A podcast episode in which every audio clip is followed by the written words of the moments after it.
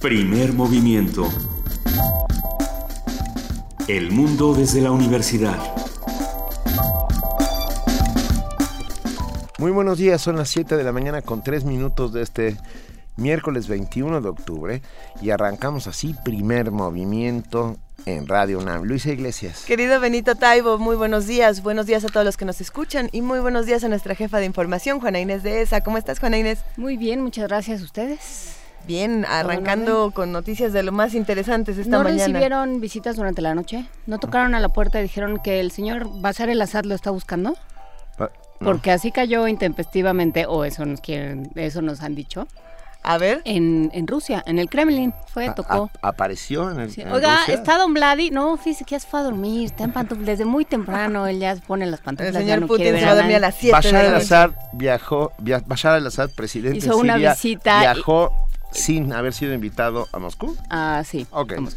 Esa es la. esa Muy es la bien. Ok, Eh, no, sí es la nota, eso es, es toda. Y Vladimir Putin ya estaba dormido. Esa es la. no o esa sé. es la Porque iba a escuchar primer movimiento, se durmió, Se durmió temprano. temprano, como ya- deben ser. Todos los protocolos diplomáticos se pasaron a ir al traste, que le dicen. que le dicen, ¿Qué sí. cosa? Pero bueno, entonces si tocan a su puerta, pregunten quién es, porque eh, Bashar el Assad anda haciendo visitas sorpresa últimamente. Eh, bueno, no sé si uno quiere o no abrirle la puerta a Bashar al-Assad. Eso sería una pregunta interesante. No, y como mujer tampoco tendría muchas ganas de abrirle la puerta a Bashar el Assad. Ese señor no nos quiere tanto. Como Yo- ser yo- humano. Yo en tampoco le tocaría la puerta a Putin, o sea que estamos De parejos entrada. alguna manera todos.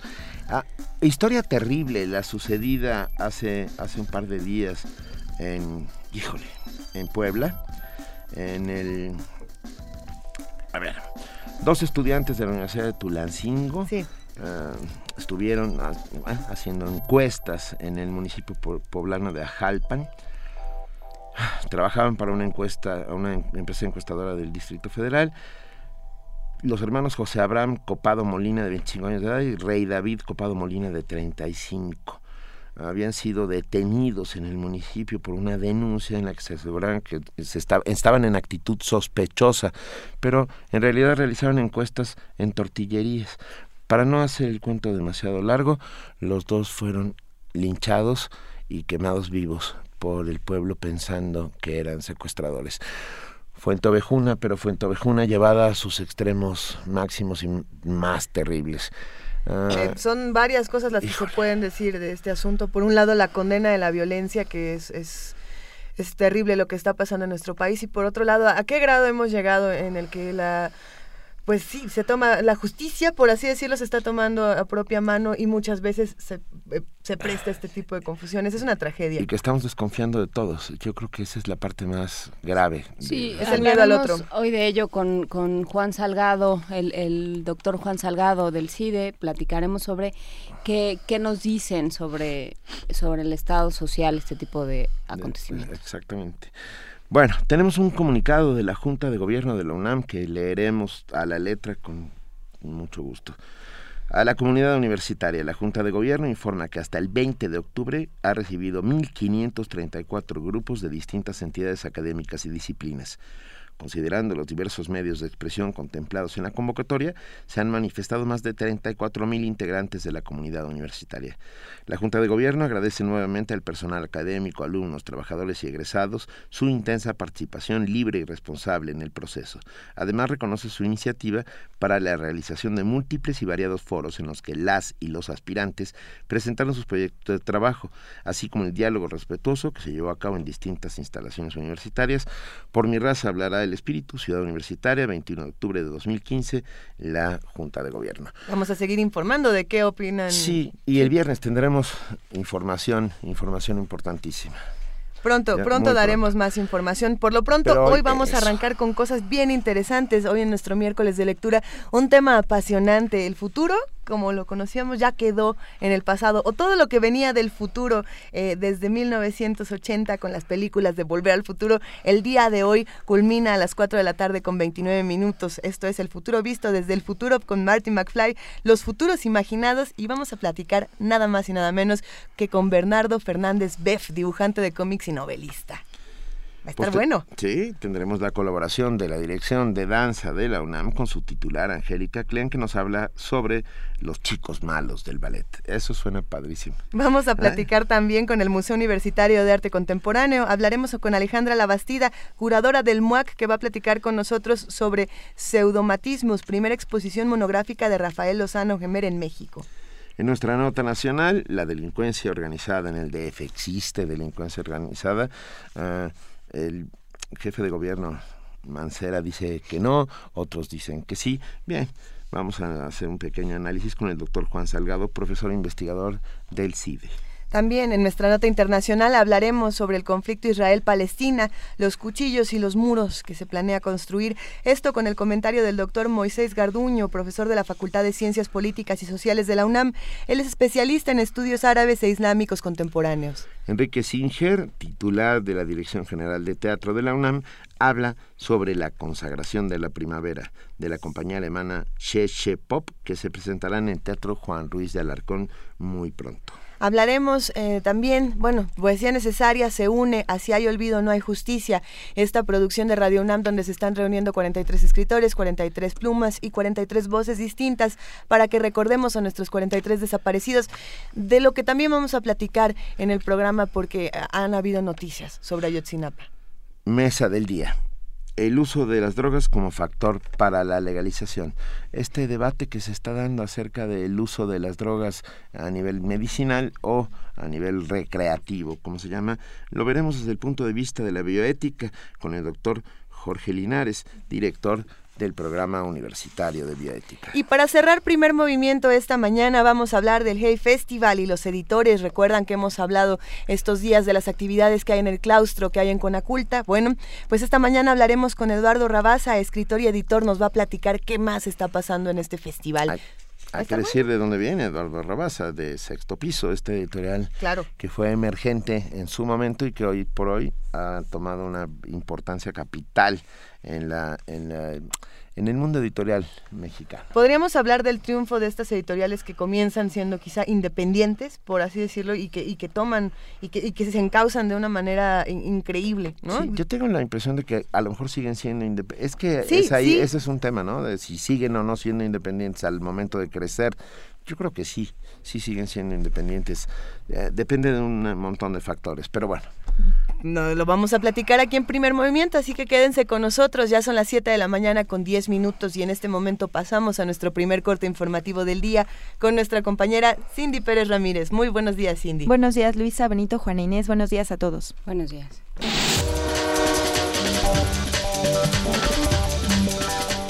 El grupo interdisciplinario de expertos independientes de la Comisión Interamericana de Derechos Humanos podrá interrogar a los integrantes del 27 Batallón de Iguala sobre el ataque a los normalistas de Ayotzinapa el pasado 26 y 27 de septiembre de 2014. Así lo informó el subsecretario de Derechos Humanos de la Secretaría de Gobernación, Roberto Campas Cifrián. Durante la presentación del informe del grupo de expertos ante la Asamblea de la Comisión Interamericana en la ciudad de Washington, el funcionario aclaró que las preguntas se deberán hacer llegar a través de la Procuraduría General de la República.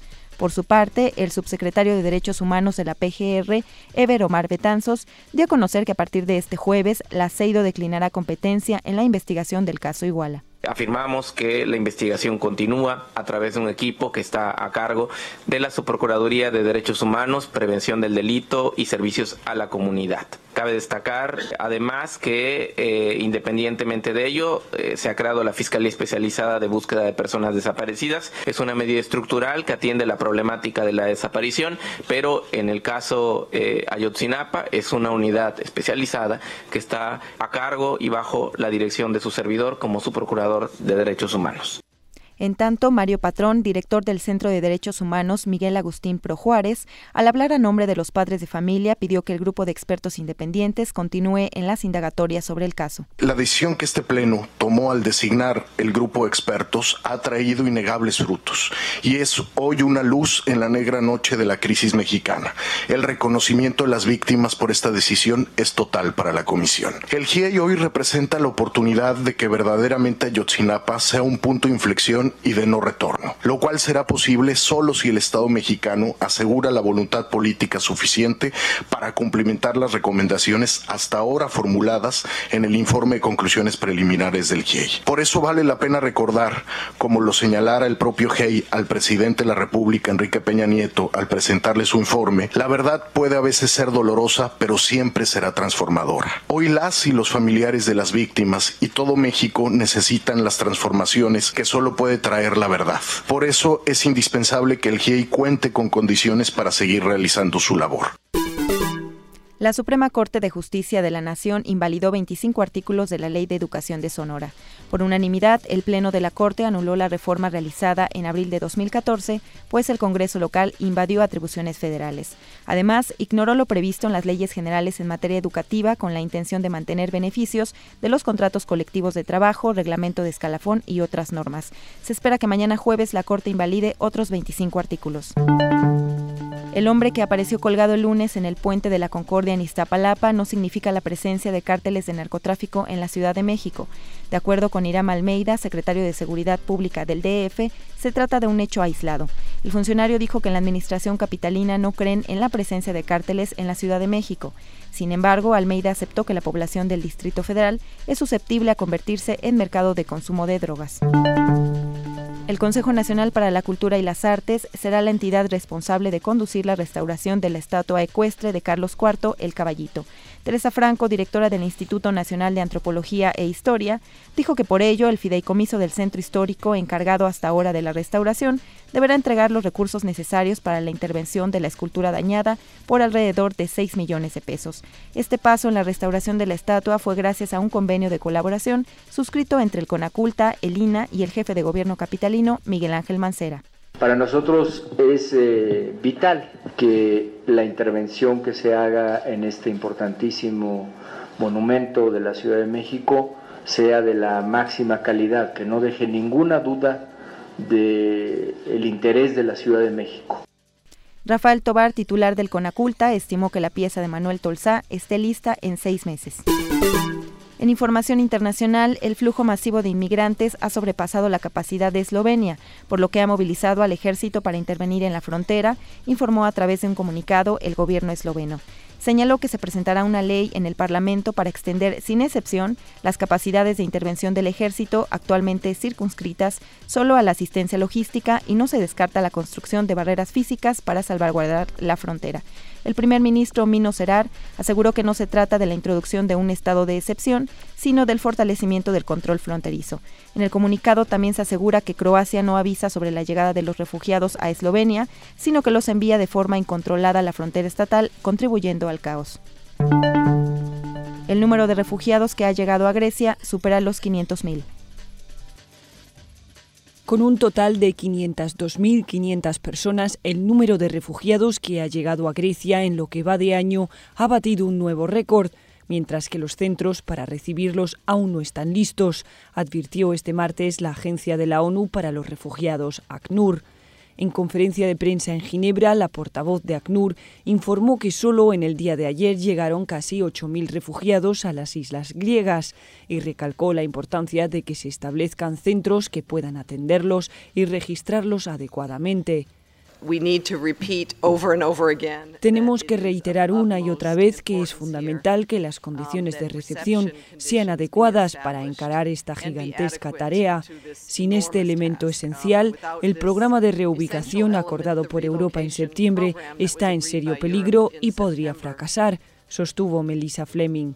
ACNUR atribuye el incremento en el flujo de migrantes al recrudecimiento del conflicto en Siria, los temores de que las fronteras de Europa se cierren y las perspectivas de peores condiciones climatológicas que dificultarían la travesía.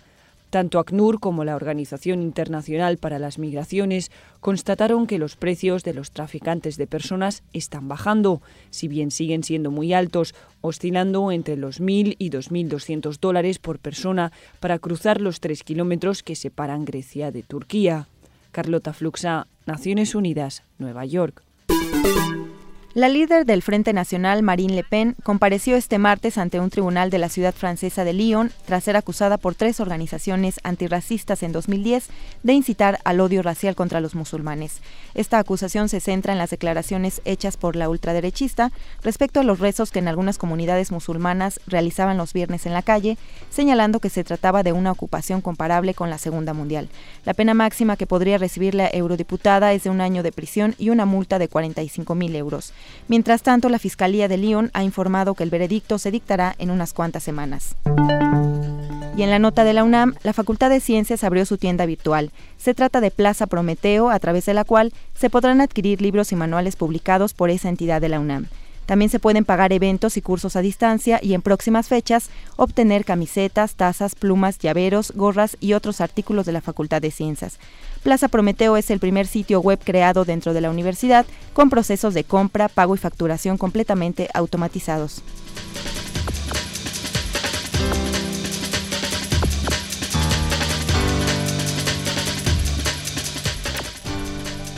Siete de la mañana con 18 minutos. Le damos las gracias a nuestra compañera Nadia, digo, Vania Nuche. No. Perdóname, a ver, perdón, a ver, a Cindy ver, es que tenemos Ramírez, un anuncio que dar, pero antes queremos agradecer a nuestra compañera Cindy Pérez Ramírez por este corte informativo Perdón. y después damos el anuncio. Mil disculpas, pero a ver, hoy a las 9.30 de la mañana en el 860 de AM, Chiapas, Expediente Nacional. Hoy miércoles 21 de octubre, no se pierdan el debate con Monsanto sobre el amparo de los apicultores mayas. Gracias, Cindy Pérez Ramírez. Muchas gracias, Benito, Luisa, Juana Inés.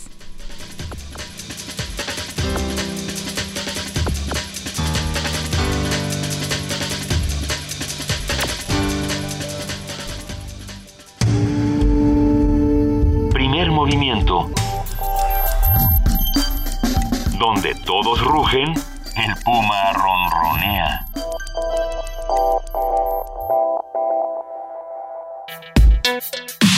Miércoles de lectura.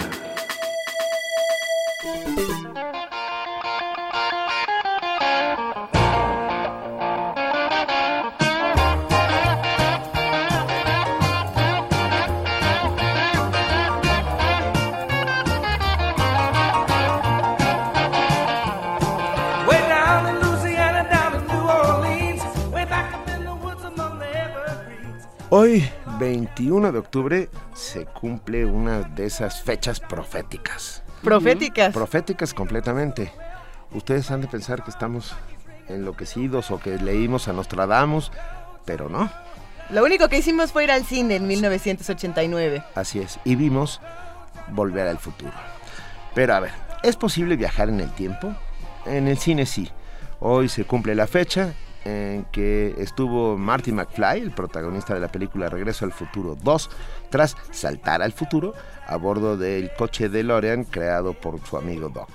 El film, estrenado en 1989, llevó a la gran pantalla un tema que desde hace siglos ha fascinado a los seres humanos y ha acaparado la atención de numerosos científicos. La sa- famosa teoría de la relatividad que elaboró Albert Einstein abre ahora la posibilidad de movernos en el tiempo.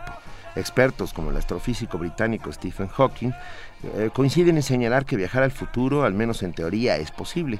Otra cosa sería desplazarse hacia el pasado. ¿Cómo sería el futuro? Quizá algunas cosas de las que imaginamos podrían llegar a existir en el futuro, quizá no, quizá ya existen desde ahora. Recordemos que Julio Verne predijo muchos de los avances técnicos que hoy disfrutamos, como el submarino. A propósito de la llegada del futuro, que hoy llega el futuro, según eh, Marty McFly. Si hoy usted Futuro. se encuentra a Michael J. Fox caminando por ahí a Marty McFly. Caminando no, en su patineta que vuela, pero bueno. Ah, bueno. Claro. Ah, bueno, a, a propósito de Volver al Futuro, hoy hablaremos de viajes en el tiempo en la literatura y los futuros que imaginamos. Y nos acompaña y lo agradecemos enormemente por ser estas horas cruentas del amanecer. A Bernardo Fernández Beff, dibujante de cómics, novelista y un apasionado sin duda del futuro.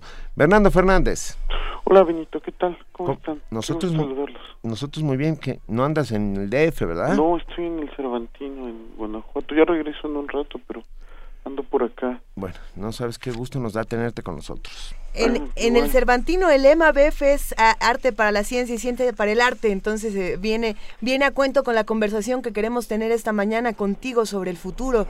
Eh, arrancamos eh, planteando esta situación donde Marty McFly el día de hoy estaría llegando a- a- al tiempo actual y eso nos hace pensar que el futuro que nosotros teníamos por lo menos en 1989 ya quedó eh, a partir del día de hoy en el pasado.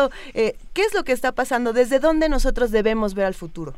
Eso es, muy, eso es justo lo, lo que me parece importante resaltar, más allá de lo anecdótico, de que si hay patinetas que vuelan o no, o que los hologramas de 3D anunciando la enésima película de tiburón.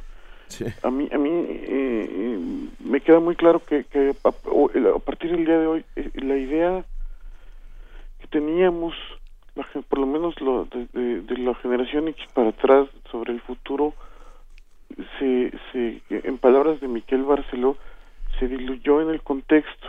O sea, lo, que pensábamos o lo que era una, una como concepción de, de cómo iba a ser el futuro, que bueno, eh, estas cosas de, de toda esta imaginería que asociábamos a ello queda queda convertida ya eh, oficialmente hoy en el pasado. Yo yo creo que el, el todavía estaría pendiente alcanzar en noviembre del 2019 con, con Blade Runner que para mí es la, la imagen más acabada que hay en el futuro en el cine. Eh, El asunto es que la imaginación del futuro o la, la, la perspectiva, el poder plantear escenarios del futuro en términos cinematográficos y en general, desde- también desde la desde la perspectiva desde la literatura se ha vuelto muy complicado porque las cosas la tecnología avanza muy rápidamente. Antes era era hace mucho tiempo pues podías decir eh, hace 50 años decías es que en el año 2000 y empezabas a, a- a hacer eh, o, a plantear una serie de ideas posibles.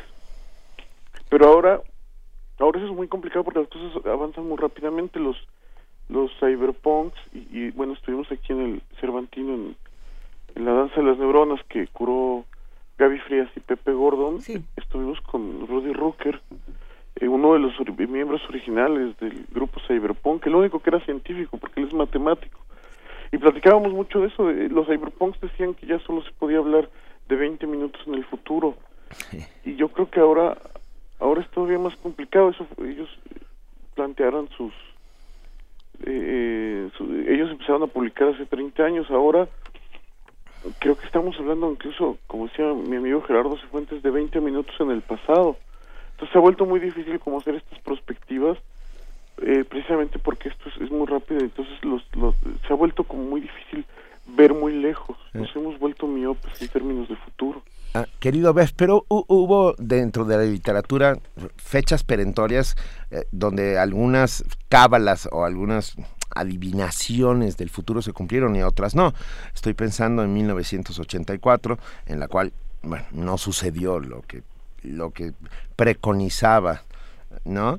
Y- no pero tenemos Facebook pero tenemos, sí, que es que es- o sea, hubiera hubiera sido la pesadilla de George Orwell por sí. ejemplo Ah, ahí yo lo que quisiera enfatizar es que no se trata de predecir el futuro porque nadie puede predecir el futuro No, no, O sea, de cualquiera acuerdo. que te diga te, te está estafando normalmente los que dicen que lo pueden hacer te leen el tarot o cosas parecidas lo que se hace es como plantear escenarios perspectivos de posibles futuros y a veces le atinas y a veces no. O sea, el, el ejemplo que a mí me gusta mucho poner es justo el del Facebook y las redes sociales, porque ningún escritor de ciencia ficción eh, se le ocurrió.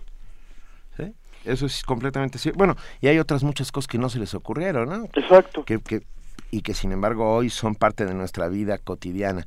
Pero siempre hablar del futuro es conlleva un montón de cosas, de, de esperanzas y de apocalipsis, ¿no? A, a partes iguales, casi, casi. Pienso en la posibilidad de Mad Max. Eh, lo que platicábamos fuera del aire, que precisamente desde los, en los años, digamos, eh, 70 para atrás, la visión del futuro tenía como esta cosa futurista muy tecnológica y de pronto en la actualidad, con el reboot de Mad Max o con Cloud Atlas, por ejemplo, eh, se ve que en el futuro las sociedades, vamos a decir, que involucionan, que vamos como un apocalipsis donde van desapareciendo tecnologías, donde van desapareciendo civilizaciones. No, bueno, lo que pasa es que el, el escenario de la, la escasez de, de hidrocarburos Sí. Es muy palpable, entonces, eh, desde hace mucho, ¿no? Entonces eso eso ha generado como justo escenarios de este tipo. Hay hay una novela maravillosa que se llama La chica artificial de Paulo Bacigalupi Mm. en la, en la que que además está traducida al español. Que sucede en un territorio extraño donde hay elefantes.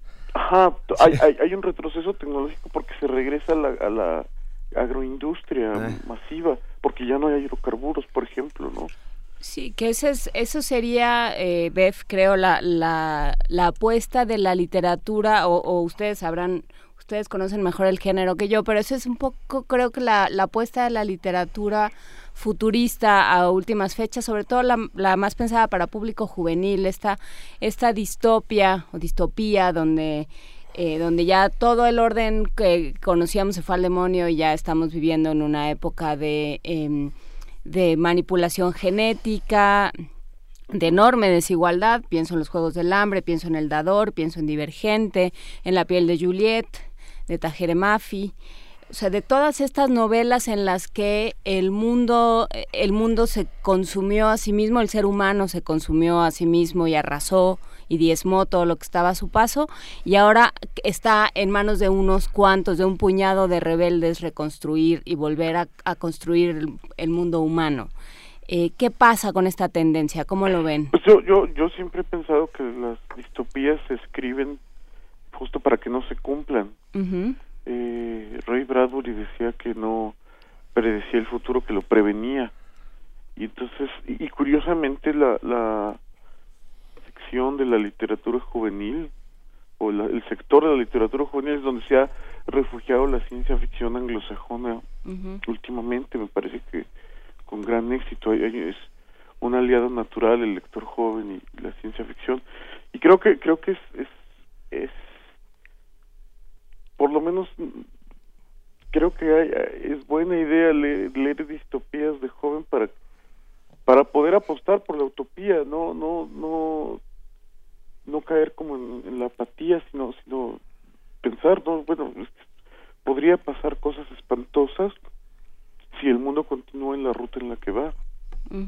Entonces eso a mí me parece muy bien que, que ta- incluso hay varias de estas de las, de las que hablabas y otras tantas eh, me- a mí me, me yo creo que ahora en, en literatura juvenil se está escribiendo muy buena ciencia ficción.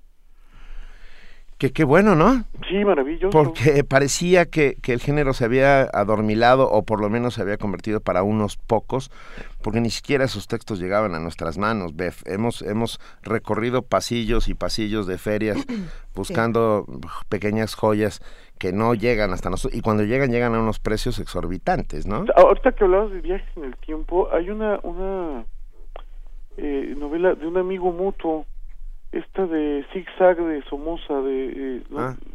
es José Carlos Somoza. José Carlos, José Carlos, sí. Sí, que- sí, sí. que es de, de las de las pocas, bueno, primero que él es eh, hispano-cubano y es de las pocas novelas de ciencia ficción dura sobre viaje en el tiempo que se ha hecho en, eh, en Hispanoamérica.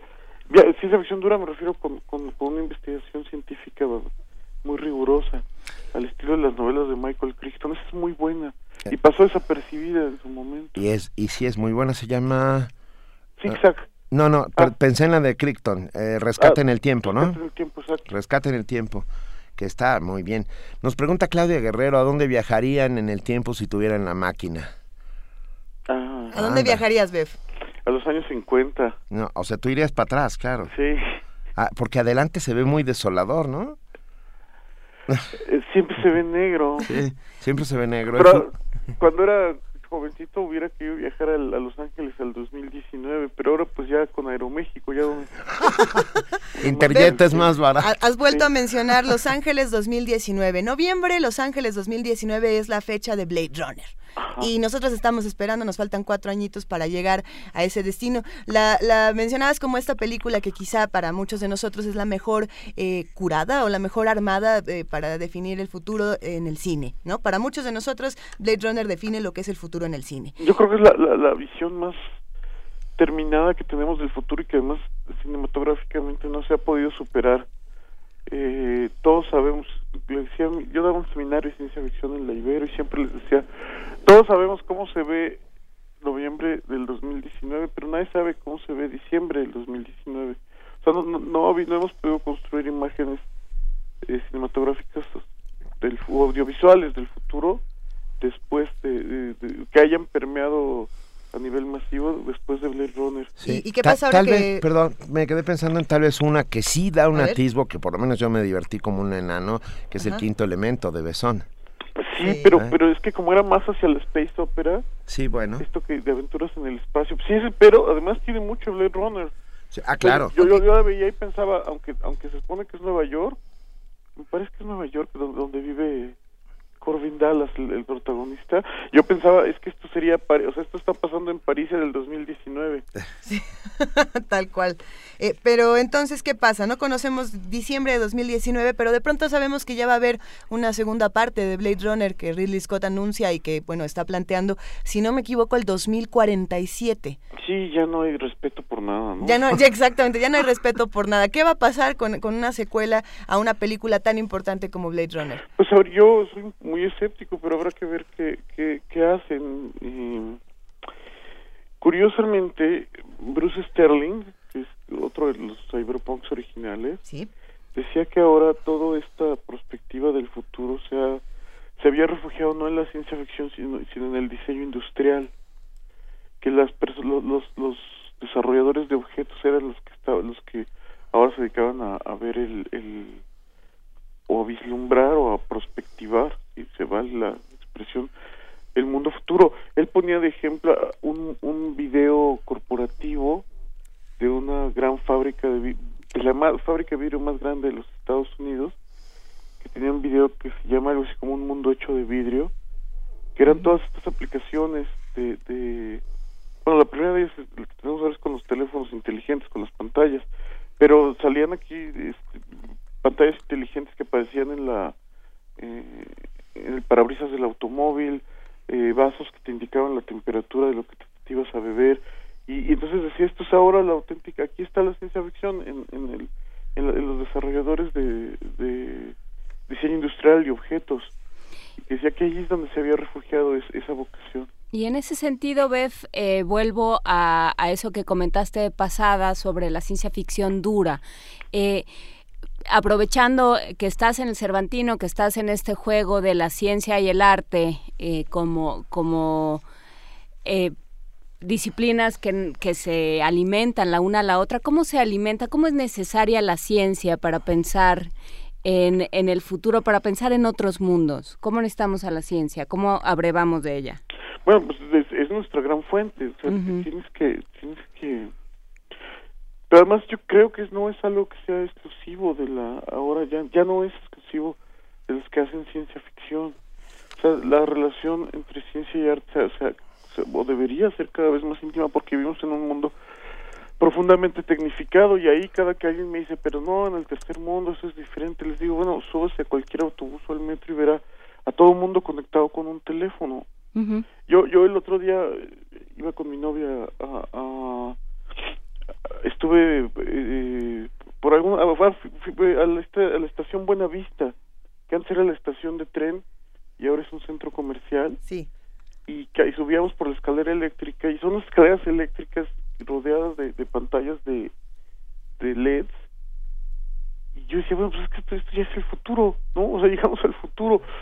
Entonces, vivimos en un mundo muy tecnificado, en una sociedad que cada vez es más dependiente de la ciencia y la tecnología, y las relaciones entre este quehacer y, y, y la exploración creativa, el arte, la creación, cualquiera de sus formas, son son profundas, son son son eh, eh, muy profundas, o sea, sin ir más lejos, eh, una una labor que, que durante 100 años se hizo de la manera más artesanal posible, que es el dibujo de cómic. ¿no? Los cómics se hacían papel, lápiz y tinta, ¿no? Con, con pincel o con plumillas, instrumentos eh, centenarios o incluso milenarios en el caso del pincel.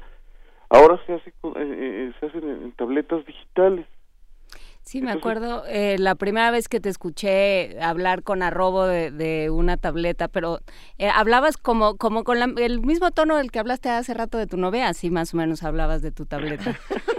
y que ya no era necesario este colorear en la computadora y que ya no había que trazar primero y luego escanear y bueno, era una era una cosa impresionante y lo que dice es nosotros eh, somos una generación que nació en el pasado y ahora vivimos en el futuro. Exactamente. Y de hecho a mí, a mí lo que me da mucha curiosidad es cómo es la noción de futuro para alguien que hoy tiene 15 o 20 años o Claro. menos, ¿no? Me, me, me da mucha curiosidad cómo, cómo leen esta, cómo lee alguien de 12 años hoy eh, Volver al Futuro o Blade Runner, me, me imagino que, que, que debe decirles muy poco y creo que ahora la tarea que esa generación tiene es construir su futuro primero desde la imaginación y luego y luego alcanzarlo. Y espero que lo hagan mejor que nosotros porque yo siempre confieso pertenezco a una generación que tuvo la oportunidad de cambiar el futuro y no lo hizo Mientras el futuro no nos cambia a nosotros. Eso espero. Que eso, yo creo que ahí está eh, la, la pequeña esperanza. Me quedé pensando en los Chicago Cubs, los Osos de Chicago, ¿Por que qué, tienen Benito? porque Volver al Futuro sí ganan la serie mundial ganan la Serie Mundial y después de 107 años pueden, esta vez parece ser que están cerca.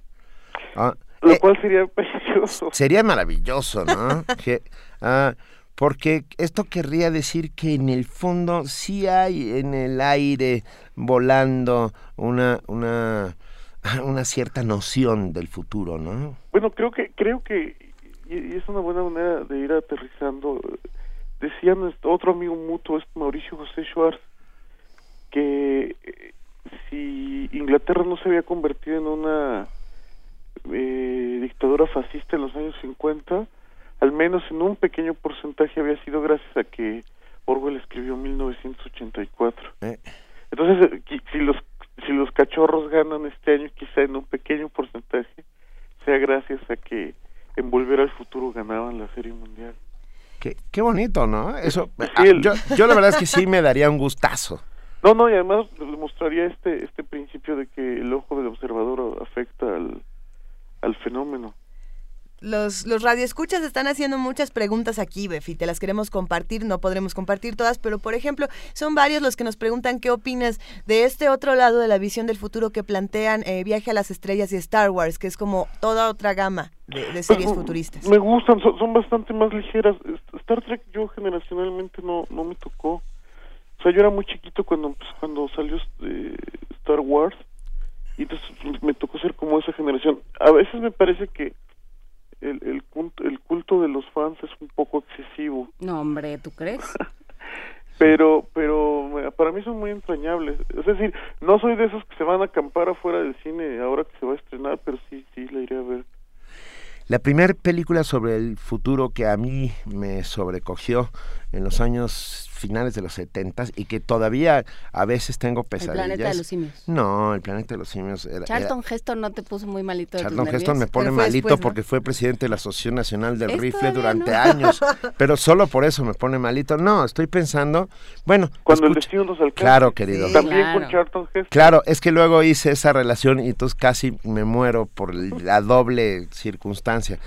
Pero ah, en, en cuando el destino nos alcance, Soylent Green, ese futuro apocalíptico que no vislumbrábamos. A ver, eh, no- yo era un niño en los años 60 y el año 2000 eh, era ese sitio maravilloso en donde había paz, donde había eh, instrumentos que te llevaban de un lado a otro, donde podías comunicarte fácilmente, etcétera, etcétera. Pero Soylent Green viene a darnos el primer gran golpe y decirnos, híjole, el fut- y, y sí predecía de alguna otra manera, porque toda la lógica de, de Soylent Green partía de un mundo que se estaba quedando ah, sin recursos naturales, que, que hacia allá vamos, ¿verdad? Sí, eh, es de estas primeras como muy pesimistas. A Sí. mí me, a mí me, yo, yo en, la- en el seminario que daba en la universidad, da- la pasaba, eh, se la pasaba a mis alumnos. Eh, en términos de narrativa cinematográfica es quizá un poco vieja, Mm, pero me acuerdo mucho que un, un- una de las veces que la pasé, eh, terminando, una, una de mis alumnos decía, es que mis papás me contaron que vieron una película, de- la de las galletas verdes y que no querían tener hijos. Y todo el mundo se quedó, eh, todos recordamos las galletas verdes del, De de Green, que es de estas primeras visiones muy pesimistas, sobre todo desde Hollywood, ¿no? Lo es, pero entonces, a ver, pensando en cómo van las cosas y en este futuro que se están planteando, eh, la, literatura, el cine, ¿tú crees que podríamos llegar al punto en el que podamos gritar Soylent Green is People? No, no lo sé, así no, mira, es que es justo eso, siempre la estrategia es la exageración extrema para no llegar a eso. Yo quisiera pensar que gracias a que, igual que con los eh, cachorros de Chicago y con, con Orwell, Ahí ya, perdón, ya, Ya- ya acabaron con ya acabaron con nosotros, muchacho. perdieron 3-0. O sea, ya no pueden llegar a la Serie Mundial por lo que nos dice nuestro amigo Carlos Bortoni. Uy, no, pues entonces, igual que con George Orwell, bueno, que ese es un poco el encanto, que las, justo que las, que las profecías tan terribles, no se, no se, no las profecías, las perspectivas no se cumplan. Entonces justo, justo creo que, que de lo que se trata y la idea de, de la película era que jamás tengamos que gritar Soylent Green está, el, el Soylent Green está hecho de gente. Bueno, ¿has visto el pan sin gluten así como de cerca? A mí que no me digan. No, No, pero yo- yo me comí mazapán de algas pirulina. Ve, por ejemplo, por No, Soylent Green eso- People, eso no, es no. Soylent Green. Regrésate, es regrésate, Soylent. Las algas espirulinas se comen primero a las personas y luego se comen. Ahí está el Silent Green. Qué horror. Bef, Bueno, es un placer hablar contigo. Muchas No, gracias. tenemos que preguntarte antes de despedirnos, ¿cuál es tu visión del futuro eh, a partir de todos los textos que has leído, de todo el cine que has visto, como gran lector, como gran crítico? ¿Qué opinas tú del futuro? ¿Qué nos espera? Yo yo creo que es como la, la canción de Alphaville, que hay que, o sea, yo lo veo un, siempre como muy complicado, pero entonces es que hay que esperar lo peor, pero teniendo la esperanza de lo mejor y construir lo mejor, con, con esta obligación personal y luego social de construir lo mejor, sabiendo que viene lo peor. ya oímos las campanas cervantinas. ya me voy a misa. No, ya. No es nada más que ya Eh, son cuarto para las Pues te ocho y pido nos algo, que ir nosotros. ruega por nosotros. Sí, lo voy a hacer. ¿sabe? Ángel, Ay, Go- Benito, que eres un pecador. Ángel González, el gran poeta español, decía una cosa muy bonita. Dice, te llaman por venir porque no vienes nunca. Exacto. ¿Eh? Te mandamos un enorme abrazo, Bernardo Fernández. Gracias por estar con nosotros a esta Muchas hora. Gracias, saludos. Van Los 3-0 abajo los, los, los osos de Chicago, pero en el béisbol nunca está nada escrito. Esto solo se acaba hasta que se te- termina, ¿no? Exacto, esto no se acaba hasta que se acaba. Tienes toda la razón. Bueno, pues un saludo, chicos. Gracias. Qué un gustazo, abrazo. Bef, un gran abrazo. Hasta luego, adiós. Bye. Nos despedimos escuchando The Power of Love, el tema de volver al futuro para todos ustedes en casa.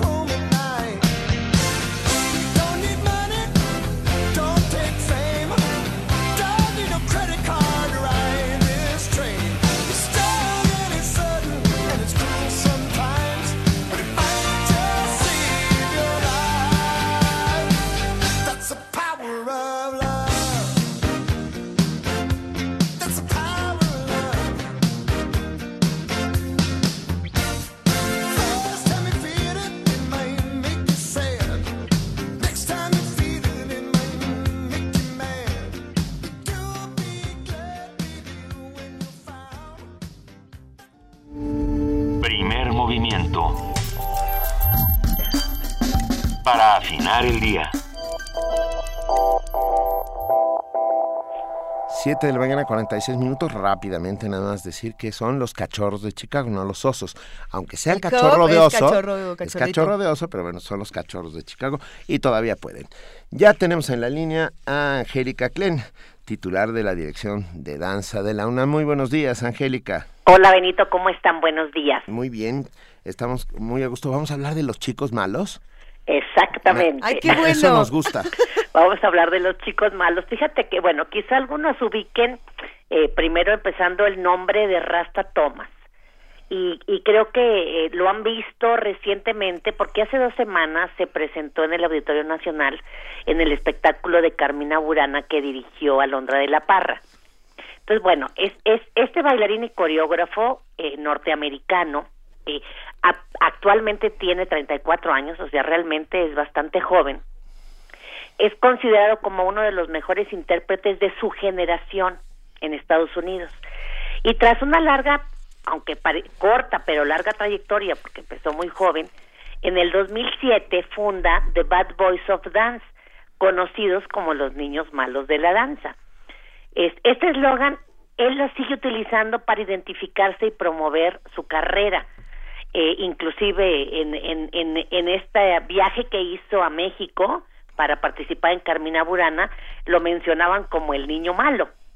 Entonces, bueno, este joven coreógrafo creo que ha revitalizado el mundo de la danza en este, en este siglo XXI y a él se le atribuye la creación del pop ballet.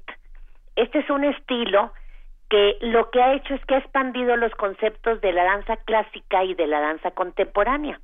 Entonces, bueno, él tuvo una amplia preparación, eh, de, niño fue baila, bueno, es bailarín, eh, todavía baila, eh, eh, fue gimnasta, eh, también estudió artes marciales, lo que creo que esto le dio un impulso para desarrollar este nuevo sentido que caracteriza al pop ballet por ser una mezcla de la técnica de la danza clásica, también del contemporáneo, pero lo une de una manera muy especial con el rock, con el breakdance, con el jazz, el tap, la pantomima, la gimnasia, las artes marciales. Entonces, pues bueno, si si si podemos ver es es algo muy especial y un concepto eh, puedo decir diferente de, de de cómo abordar la danza escénica. Entonces, bueno, actualmente esta compañía recibe el nombre de The Bad Boys of Ballet y es dirigida por Adrienne Canterna, que en su momento era la codirectora y bueno, ahora este ella está como directora, es la ex esposa de Rasta. Él dejó la compañía para seguir sus múltiples actividades, pero este, bueno, pues la compañía sigue sigue fuerte y eh, actualmente la, eh, la, la, la compañía funciona con trabajo coreográfico de, de Canterna y bueno, aunque ustedes no lo crean, podremos observar el trabajo de bailarines como Blake Seleniskar, de Robbie Nicholson, de Lee Grooms, de Kyle Lucia, de Ryan Redmond y de Tyler Stewart y de la propia coreógrafa este viernes en la sala Miguel Covarrubias Venga. con un programa compuesto con obras que yo sé que van a llenar la sala de energía, virtuosismo, pues es un estilo único que ha llevado a los chicos malos a ser reconocidos en todo el mundo. Y bueno, por primera vez se presentan en México y tenemos el, el honor de, de tenerlos en la UNAM. Entonces, eh, eh, creo que la- el, el, el, pro- el programa que traen, este, las obras están acompañadas con música de Black Eyed Peas, de Aerosmith, de Queen, de Michael Jackson, de Jones, de Lenny Kravitz, de David Guetta, de Chris Brown, o sea, eh, creo que Se que- fueron por que- el lado pop, vamos a Sí, decirlo así. Sí, pues Excelente. eh, ha- hace una función bien importantísima con el rock y utiliza otros elementos que, que le dan una, un, un, un espacio único al, a la compañía, ¿no? Entonces, primero, bueno, son seis muchachos, o sea, eh, seis varones, aunque siempre también eh, Adriana ha estado bailando con ellos desde su fundación, pero bueno, por eso se llaman pues los famosos chicos malos, este, eh, será maravilloso poder verlos. Y bueno, ustedes saben que siempre reforzando que la danza es un derecho de todos y aunque solamente tenemos una función este viernes a las 7, tenemos cinco cortesías para el público de primer movimiento, cinco Bueno. pases Wow. dobles, no cinco Bueno. cortesías, cinco pases dobles, porque creo que es importante que aprecien a esta joven pero dinámica compañía y, y pues ver las, las nuevas tendencias del siglo XXI y de cómo los jóvenes están visualizando los conceptos escénicos de la danza, pues creo que es importante, ¿no? Porque pues tenemos que ir con con lo que nos marca eh, nuestra sociedad y, y- y nuestra época en la que estamos viviendo, ¿no? Estamos de acuerdo y nos gusta. A, a los primeros cinco que nos llamen al 55 36 43 39. Ya están llamando, ya escuchamos. sí, Eh, pero que nos digan, ¿la danza es un derecho? Eh, les ¿Será que damos nos responden pregunta o sin pregunta? sin pregunta, ¿no? Es Órale, muy, es sin muy temprano. Sí, creo que va a ser va a ser un, un, un regalazo tenerlos en la UNAM y pues bueno, eh, una de, de las compañías jóvenes que que están viajando por todo el mundo y que pues que están promoviendo diferentes formas de bailar y de y de compartir la danza con el público. Qué maravilla, Angélica. ¿Podemos, por favor, repetir toda la información eh, para que la compartamos en nuestras redes sociales? La hora, el lugar, la sala Covarrubias. Claro que sí. The Bad Boys of Ballet, dirigido por Adrián Canterna, se presentan este viernes en la sala Miguel Covarrubias a las 7 de la noche. Y tenemos a 10 amigos que se irán a verlo, a 10 a- personas que están haciendo comunidad con nosotros aquí todos los Sí, días. creo que es importante pues también dar dar espacio a, a, a los radioescuchas de primer movimiento para que para que puedan ver estas compañías extranjeras en México. Ay, muchísimas gracias de parte de todos los que estamos aquí. Nombre Benito Luisa, muchísimas gracias y buenos días. Que Te tengan un, un buen día. Un, enorme abrazo, Angélica Klen. Hasta luego. Hasta luego. Primer movimiento. Donde la raza habla. Estamos de regreso aquí en primer movimiento. Bueno, no, no estamos de regreso porque nunca nos hemos ido, ¿verdad? Pero muchos amigos ya nos han escrito. Eh, faltó, bueno, falta, es que faltó muchas cosas de hablar sobre el futuro.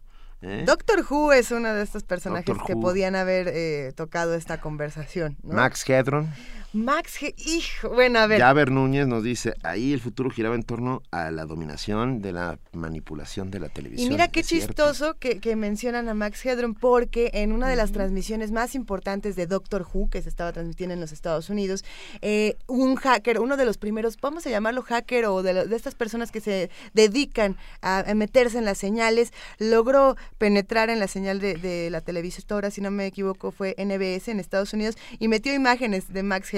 Y para todos fue un momento muy fuerte en el que sabíamos que algo estaba pasando, que las personas podían irrumpir en las señales de televisión, de radio y muy pronto también del internet, ¿no? Interesantísimo. No, muy pronto no, esa es la primera que fue vulnerada de alguna otra manera, ¿no? La televisión, no, la, radio. El internet, o sea, quiero decir, Bueno, pues, es... El internet llegó después, eh, pero sí, pero sí. llegó después, pero está constantemente siendo vulnerada. Y, y la cantidad de hackers, y ahí está mucho del futuro y mucho de la información, por eso aquí nosotros siempre estamos compartiendo con ustedes en redes sociales. Mateo, yo no seas catastrofista. Dice, no hay futuro para la humanidad, vamos camino a la extinción.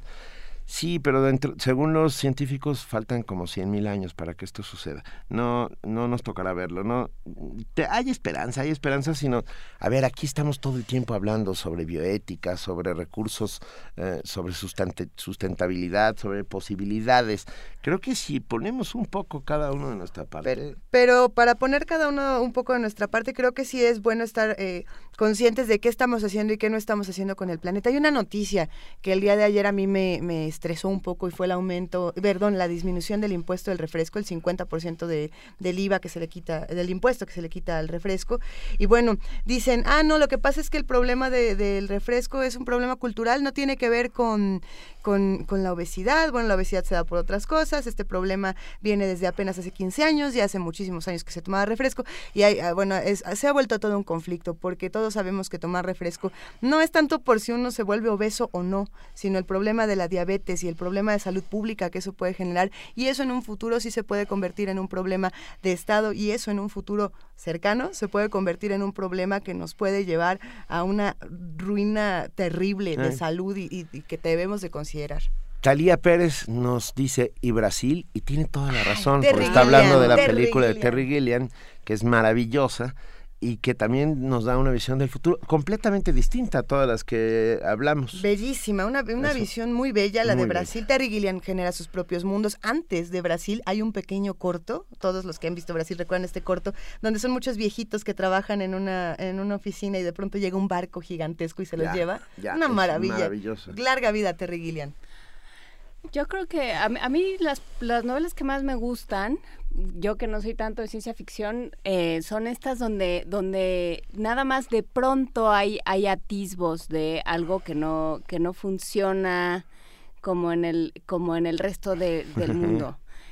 Este, pienso por ejemplo en Calvin y Hobbes en esta Ah, en sí. este momento en el que en el que él empieza a imaginar no Esta, este es el momento en el que nunca sabes dónde- si estás transitando o estás fluyendo por la imaginación o por realmente un universo donde suceden otro tipo de cosas a las que estamos acostumbrados esa es otra forma en que en que la ciencia ficción puede o, o el mundo o el mundo diferente puede colarse en la realidad Leamos, leamos ciencia Ey. ficción. Antes de la pausa, nada más quiero decir que la película era El significado de la vida, no Brasil, antes de que me vayan a decir en redes sociales que me estaba equivocando, pero ya con eso, explicado lo del cortito de Ah, el cortito. Sí, bueno, Brasil es otra. Ah, perdón. Nos vamos a una pausa. Primer movimiento. Donde todos rugen, el puma ronronea.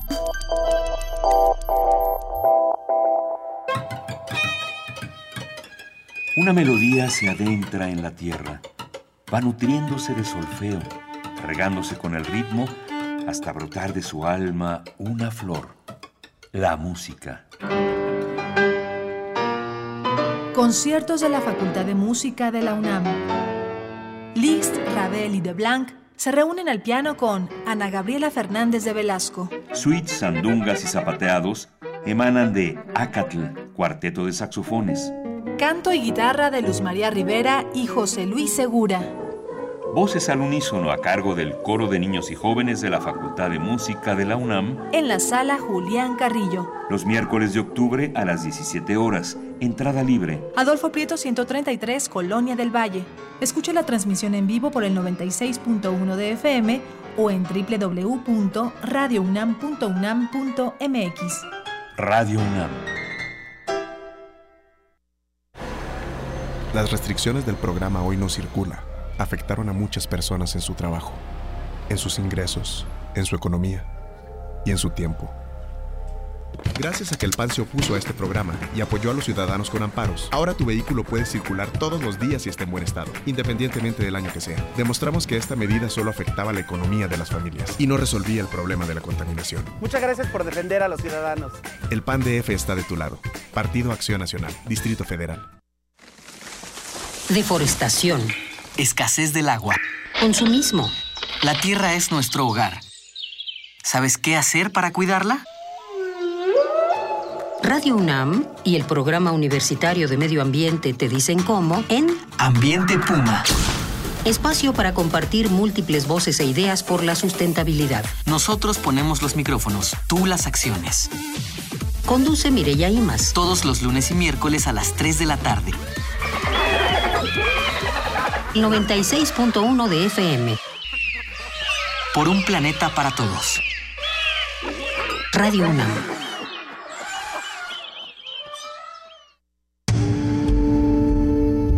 Primer movimiento. Información azul y oro. Ya son las 8 de la mañana y es momento de que pasemos a nuestro corte informativo con nuestra compañera Elizabeth Rojas. Muy buenos días, Elizabeth. ¿Qué tal, Luisa Juana Inés? Buenos días, buenos días a todos. Buen día. Buenos días.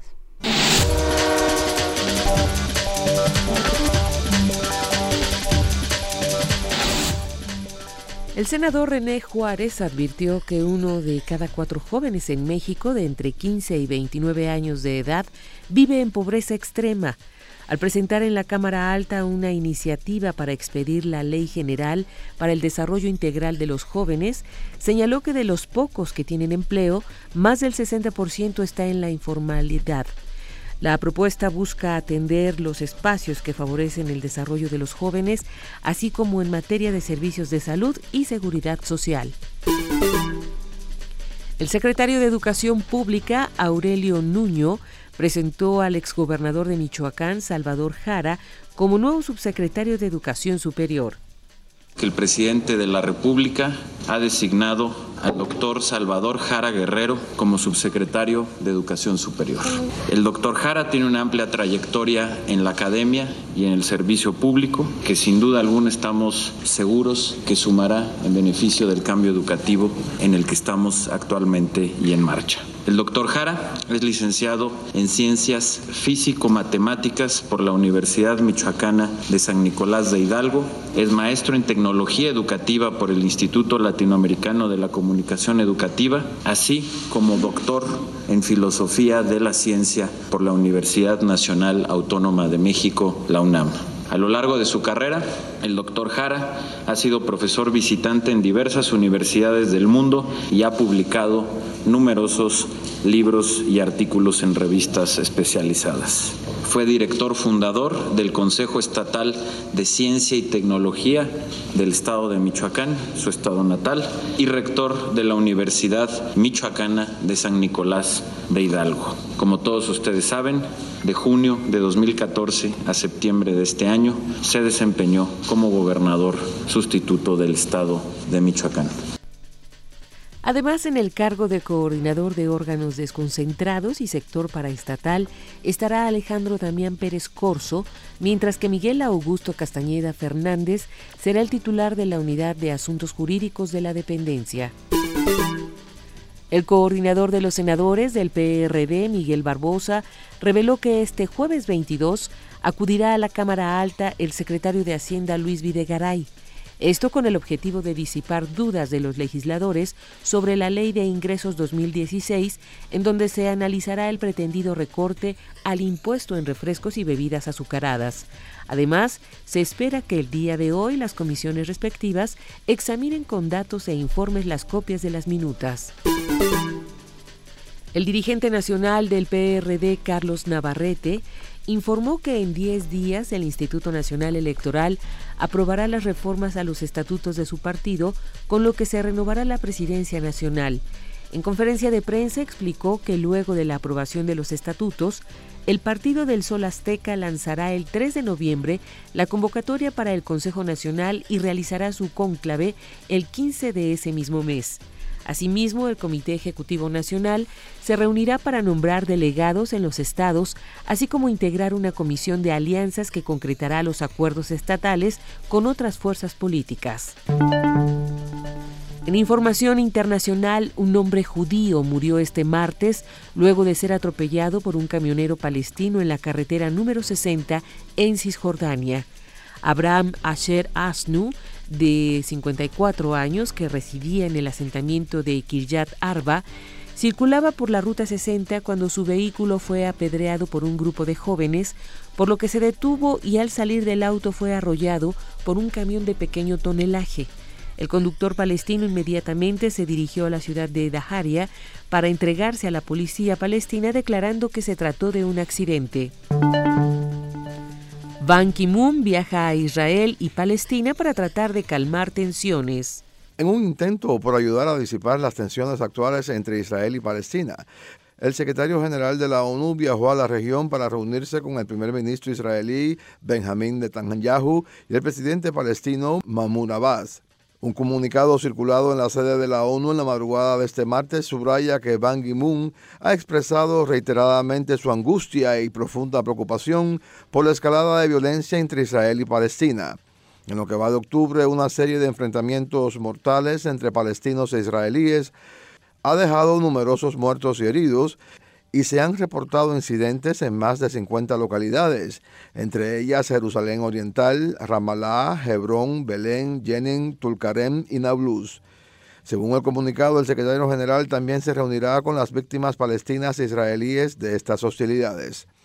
Antes de viajar a la región, en un mensaje de video, Ban se dirigió directamente a los pueblos de Israel y Palestina e instó a sus líderes a poner fin a las poses y a las políticas arriesgadas y a tomar con seriedad la búsqueda de la solución de dos estados, a la que describió como la única capaz de curar de forma duradera el odio, el derramamiento de sangre y el miedo. Jorge Millares, Naciones Unidas, Nueva York. Estados Unidos y Rusia firmaron un acuerdo para evitar choques entre aviones de combate de ambos países durante los bombardeos que realizan en Siria. Este pacto excluye cualquier tipo de cooperación militar entre ambas partes. El acuerdo establece qué acciones pueden realizar los pilotos en caso de aproximaciones. Además, incluye la creación de una frecuencia de comunicaciones entre las fuerzas de ambos países con un respaldo terrestre en caso de fallas. Este martes el gobierno venezolano presentó una prórroga por 60 días para el estado de excepción decretado hace dos meses en el estado Táchira, simultáneamente con el cierre de la frontera con Colombia, informó la Gaceta Oficial. Dicho estado de excepción restringe el tránsito de mercancía y bienes, permite la inspección y revisión por parte de autoridades de los domicilios, lugares de residencia o estadía, prohíbe reuniones públicas y suspende el porte de armas.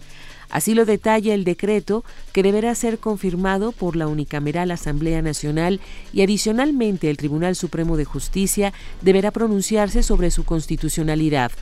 Por su parte, el presidente Nicolás Maduro ha señalado que en los últimos días que se mantendrán cerrados los pasos fronterizos hasta que se logre construir con el gobierno colombiano una frontera de paz. Este miércoles el Partido de la Socialdemocracia Brasileña presentará un nuevo pedido de juicio de destitución contra la presidenta Dilma Rousseff por incumplimiento de la ley de responsabilidad fiscal. El partido opositor, que ya ha denunciado irregularidades del Ejecutivo en el manejo de cuentas públicas, esta vez ha presentado más elementos jurídicos para reformular su petición.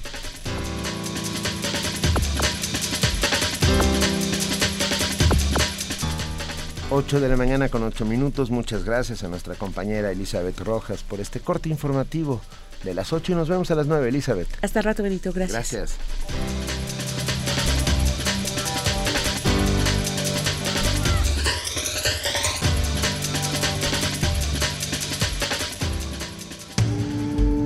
Primer movimiento. Escucha la vida con otro sentido. El día de hoy vamos a regalar tres pases dobles más para este sábado 24 de octubre a las 7 de la noche, porque si usted todavía no lo sabe, el concierto de piano para celebrar con la ONU su 70 aniversario va a ser en la sala Julián Carrillo de Radio UNAM. Este concierto se está organizando con el Centro de Información de la ONU y bueno, estos tres pases dobles para el sábado los vamos a regalar por teléfono. Los regalamos al 55 36 43 39 a los tres primeros que nos llamen y nos digan que quieren ir con nosotros a la sala Julián Carrillo a festejar a la ONU. Por lo pronto, en este momento vamos a hablar con nuestros amigos del Museo Universitario de Arte Contemporáneo, el MUAC.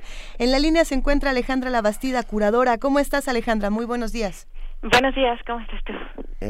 Bien, gracias. Aquí todos estamos muy bien. Oye, Qué nos, bueno. nos vas a hablar, Alejandra, de pseudomatismos. Exacto, esta es la exposición que inauguramos el miércoles 28, la semana que entra, y es la primera exposición que se hace monográfica de ah, el artista mexicano Rafael Lozano Gemer, eh, que es un artista electrónico que desarrolla mm, sobre todo instalaciones interactivas que se encuentran en intersección entre la arquitectura y, y el arte del performance. El interés principal de Rafael es crear plataformas para la participación pública que de alguna forma pervierten una amplia variedad de tecnologías de control. Entonces, en esta exposición vamos a tener 42 obras que recorren 23 años de la producción de Rafael y eh, mostrando algunos estrenos mundiales y algunos este eh, otras obras emblemáticas como la que representó a, la, a México en la Bienal de Venecia en 2007. Em, la em, el título, vamos a hablar del título, vamos a explicar un poco. El título de la muestra em, hace referencia a los automatismos surrealistas, que es esta práctica que apostaba al poder creativo del subconsciente y se sostenía sobre la noción de valor en lo accidental y lo aleatorio. Pero Lozano Gemer lo que quiere hacer es eh, más bien como expande esta noción para plantear lo, eh, eh, lo que sucede como en el universo maquínico, que es la imposibilidad de lo aleatorio. O sea, si hay algo en lo que todavía las máquinas no nos eh, rebasan, es en la posibilidad del, de- del pensamiento aleatorio. Y entonces eh, él está hablando de, este, de esta imposibilidad de la pretensión de autonomía, en- eh, o sea, que la pretensión de autonomía en cualquier programa siempre va a ser una simulación.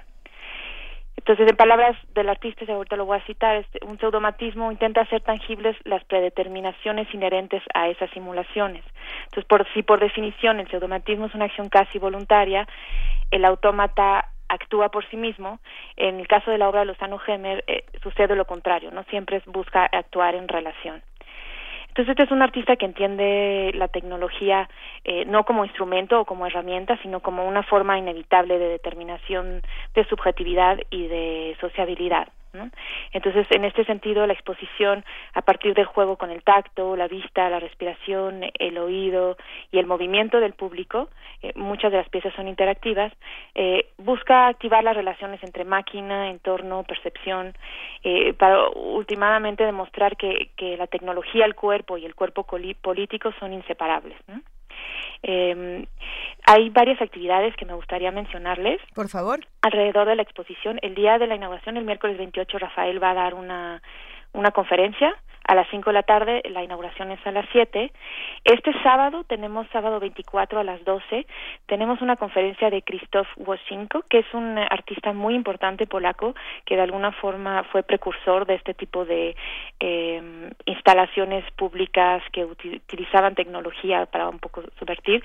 Es una súper oportunidad de ver a un artista muy importante eh, que ya está grande y bueno, se lo recomiendo mucho. Es el sábado a las 12. Él, él hace una de las piezas que vamos a presentar como uno de los estrenos es una colaboración entre Rafael y Christoph y por eso viene a México y estamos aprovechando para hacer esta conferencia y presentar su obra.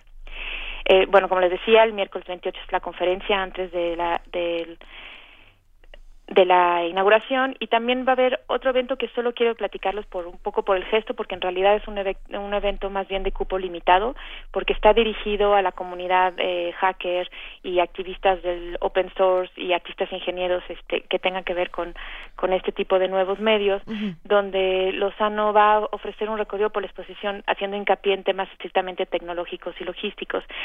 Y esto va relacionado a un gesto de Rafael eh, que me parece importante subrayar, que es que editó, además del catálogo que vamos a tener, se va a publicar una unidad de memoria USB que contiene absolutamente todos los códigos fuente utilizados para programar las piezas de la exposición. ¿no?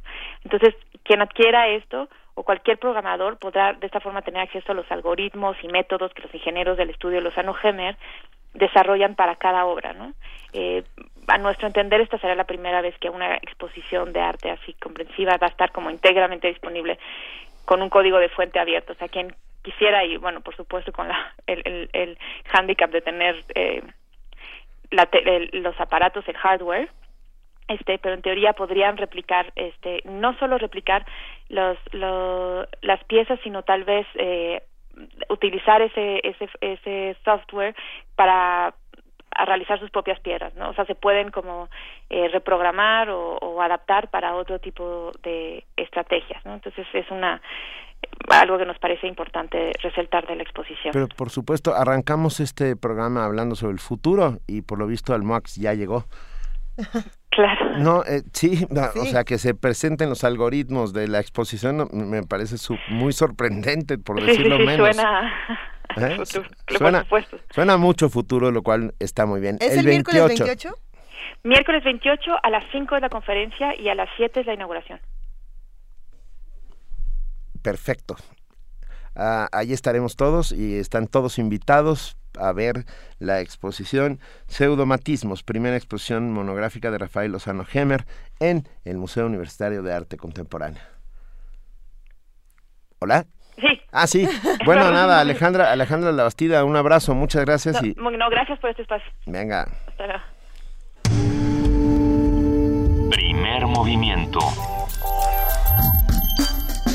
Donde la raza habla.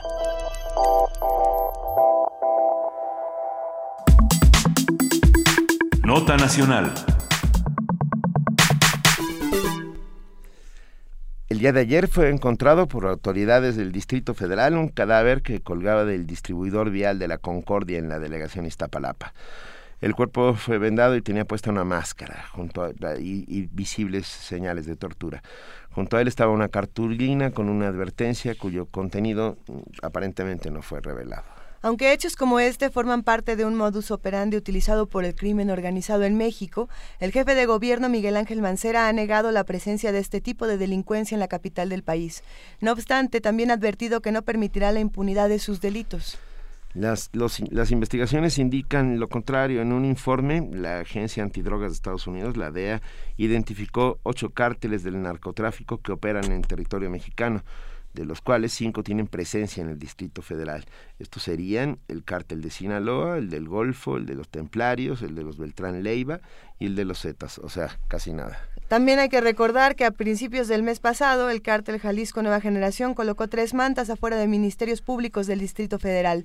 En los mensajes el grupo criminal asentó que venía por la plaza y advirtió al jefe de gobierno que no se meta. Tomando en cuenta las declaraciones de Mancera acerca de estos hechos, conversaremos hoy sobre la presencia de grupos del crimen organizado en el DF, que pensábamos que era una burbuja hasta hace muy poco tiempo, y la forma en que se está tratando o evitando, o evitando este asunto desde el go- gobierno del Distrito Federal.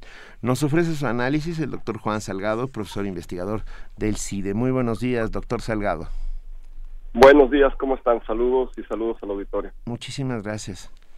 Pla- Platiquemos un poco de lo que ocurrió eh, en estos días, eh, doctor. ¿Qué es lo que está pasando con el crimen organizado en la Ciudad de México? Bueno, en realidad eh, tenemos un poco más de visibilidad del fenómeno. Es algo que está presente desde hace un par de décadas. En realidad hemos tenido a partir de las declaraciones de algunos sectores públicos, principalmente Isabel Miranda de Wallace, y por supuesto frente a los hechos innegables, como puede ser una persona colgada en un puente en Iztapalapa, una visibilidad que ya nos hace hacernos conscientes de lo que está pasando en la Ciudad de México. Asimismo, hemos tenido una serie de afirmaciones y contraafirmaciones de parte de grupos de vendedores del centro histórico, algunos, por supuesto, alineados con ciertos tipos de grupos políticos que llevan cierta línea en sus mensajes, pero otros que hablan muy claramente sobre el derecho de piso que, que pagan a la delincuencia organizada. Eso quiere decir que sí hay eh, cárteles dentro del Distrito Federal y que están peleando por la plaza, por llamarlo de alguna manera. Lo que sucede es que no pelean por la plaza como lo hacen en el norte del país o en otros lugares, digamos. En ese sentido, tiene mucha claridad la delincuencia organizada que el Distrito Federal es la sede de los poderes y en ese sentido al, al, al tipo de, de visibilidad que no necesariamente quieren y también sobre todo al, al tipo de represalias que pueden tener al estar cerca, por supuesto, de, eh, de las instituciones más importantes en términos de gobierno federal. En ese sentido, pues han tenido el cuidado de no generar la violencia que han generado en otras ciudades, sin embargo, esto no significa que no estén presentes. ¿Y qué, qué es lo que podemos eh, leer de estas declaraciones de Miguel Ángel Mancera cuando dice, bueno, a lo mejor la situación en el Distrito Federal no es lo que se está pintando y de pronto también dijo por ahí, eh, a ver, lo que pasa es que no es tan grave que haya un colgado en Iztapalapa porque ah, había cinco en el aeropuerto No, hace unos años y o, se pone muy o fuerte. eso la era ya casi el Estado de México. ¿no? Que fue la primera reacción. No, no De es el. Distrito Federal, es casi el Estado de México. ¿Qué, qué, ¿Qué está pasando ¿qué ahí? se está jugando el gobierno del Distrito Federal? ¿Por qué están tan reacios a reconocerlo así, doctor Salgado? Bueno, en realidad, pensando en un entorno moderno de ciudad, no podemos trazar una frontera artificial entre el Distrito Federal y el Estado de México. Es decir, hay una jurisdicción correspondiente a la acción policial y, al- y a los órdenes de gobierno, pero por supuesto que los fenómenos criminógenos que están alrededor del Distrito Federal, en Ecatepec, en Ciudad Neza, en todos estos lugares tan complicados en el Estado de México, afectan al Distrito Federal y no hay manera de aislarlos. De hecho, se habla de una zona llamada Iztapanesa, que comparte no solo fenómenos demográficos, sino por supuesto también fenómenos delictivos. En ese sentido, el, narco, el narcomenudeo y los fenómenos de venta de droga en el Distrito Federal, que es un fenómeno muy extendido, no pueden estar aislados de la lógica de la delincuencia organizada y de los cárteles. Y por supuesto que no pueden estar eh, como, como cadena de negocios separados de la lógica de los cárteles. Ah, una, a ver, perdón, Juan Salgado, me- es que me quedé pensando en el aeropuerto de la Ciudad de México. Un lugar sin, que sin duda está permeado por organizaciones y hay colusión de muchos tipos y del cual tampoco se dice nada. El aeropuerto es un lugar muy peculiar, sin duda alguna hemos presenciado distintos tipos de problemas. No olvidemos el tiroteo que hubo entre policías federales en 2012 por un cargamento de droga que venía en, una- en un vuelo procedente de Lima. Exacto. Esto, pues bueno, fue un fenómeno que sin duda alguna nos llevó a ver el tipo de colaboración que puede haber o digamos las cadenas que puede haber en torno al tráfico, al trasiego de drogas en el aeropuerto de la Ciudad de México. Pero más allá de eso, hay una cosa que es muy importante. Normalmente en todos los aeropuertos eh, la seguridad se confía a las agencias de seguridad estatales, a la policía nacional o a las policías responsables en cada uno de los países. Y en el aeropuerto de la Ciudad de México se confía a un grupo privado, a, un- a- a una corporación llamada Oilen, que es una empresa de seguridad privada, y que como vemos cuando nos revisan y pasamos por los filtros de seguridad, no es un policía eh, mexicano eh, o, o de las fuerzas del Estado mexicano quien nos está revisando. Tan poca confianza tenemos en nuestros policías que tenemos que contratar policía privada para que esté a cargo de la seguridad en el aeropuerto.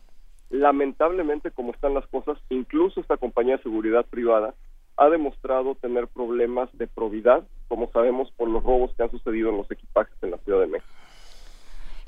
Bueno, ta- también he visto, y, y a lo mejor esto es solo una sensación, pero luego las percepciones se convierten en realidades, eh, Juan Salgado, eh, una mayor presencia de, del ejército mexicano en, la Ciudad de México. Ah, he visto convoyes eh, artillados, cosa que antes no se veía, eh, pasando por el periférico, etcétera, etcétera. ¿Qué- ¿Hay, hay algún operativo del, del ejército mexicano en la Ciudad de México del cual nadie nos ha dicho nada? Bueno, es parte del operativo Escudo, digamos que ya lleva algún tiempo funcionando, en el cual son las autoridades locales principalmente responsables, pero se coordinan, por supuesto, con las autoridades federales y en ese sentido tienen eh, colaboración también con Fuerzas Armadas. Sin embargo, afortunadamente todavía es una presencia muchísimo menos notoria y visible comparada con la que tenemos en otros estados.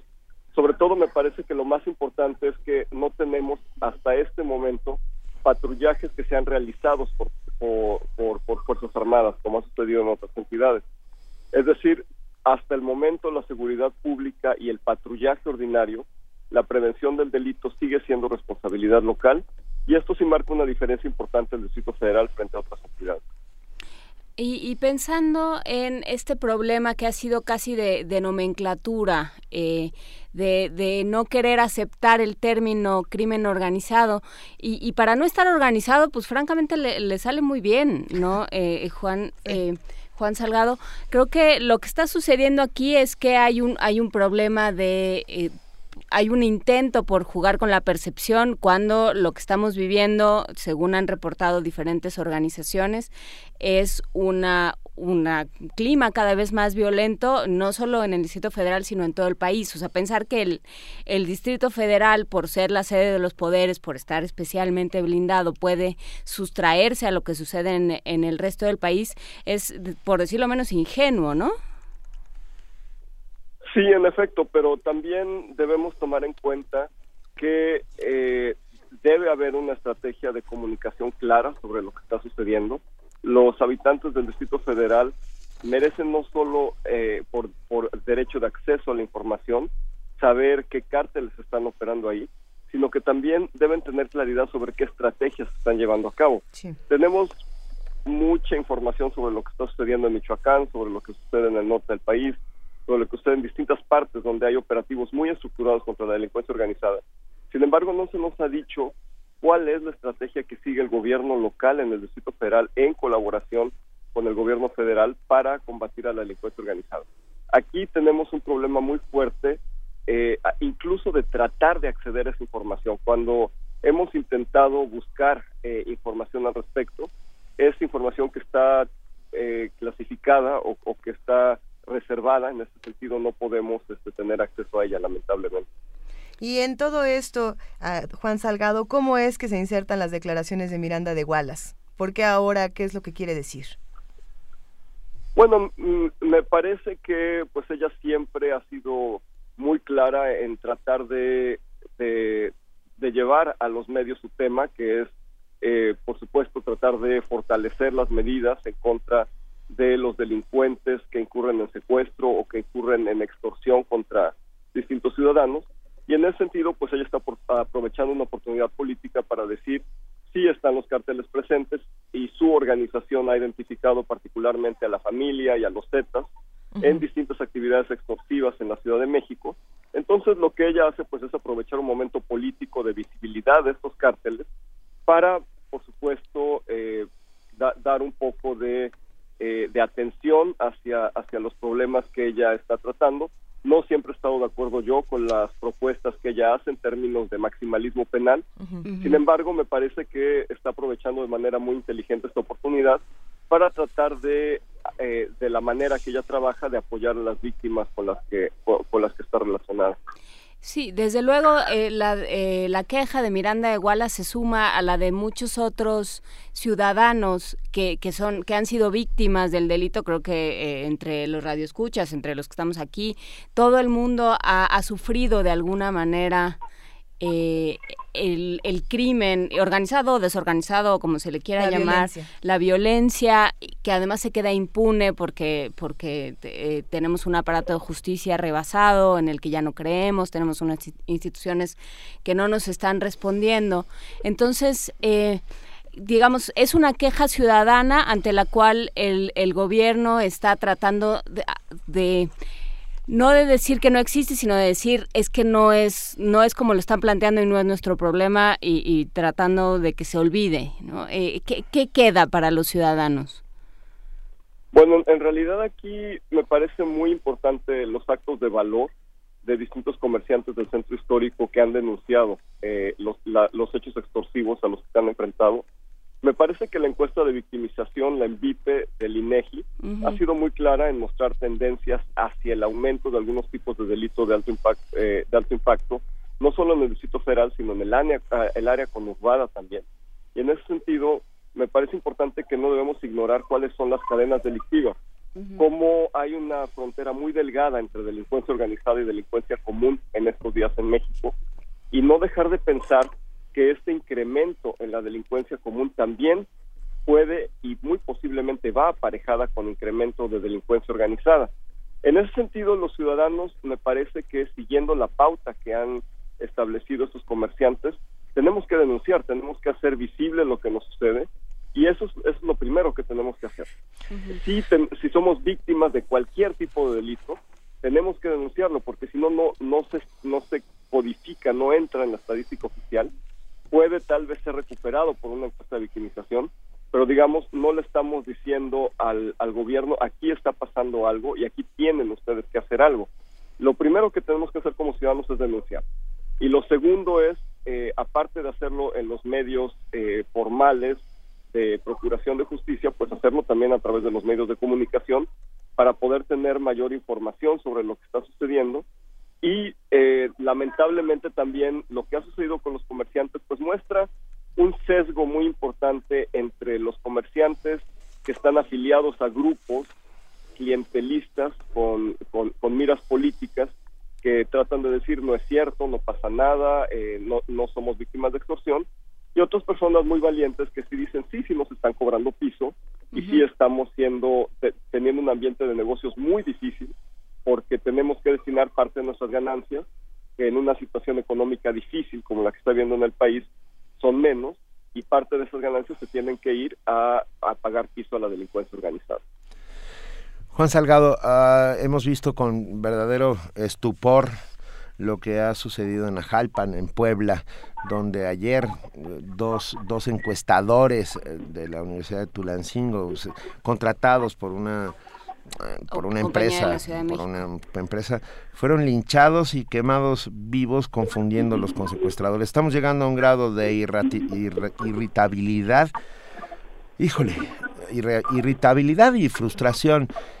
Eh, eh, estamos cerca de que el ojo por ojo empiece a convertirse en una realidad que no nos conviene a nadie.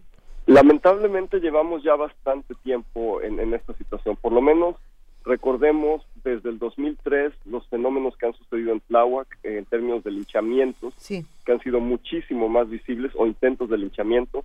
Podemos recordar Tláhuac, Álvaro Obregón, distintas eh, di- distintos lugares en el, en el Distrito Federal donde este tipo de reacciones de la ciudadanía cansada de la impunidad y cansada, por supuesto, de la poca efectividad de las autoridades, tratan de tomar eh, por propia mano algunos de los asuntos, lo cual, por supuesto, es muy riesgoso y puede conducir, sin duda alguna, a hechos tan lamentables como el eh, atacar a personas que son absolutamente inocentes. Sin embargo, pues esto deja ver un descontento muy fuerte de la ciudadanía. No es algo nuevo. De hecho, las autodefensas surgieron en Sí. buena medida.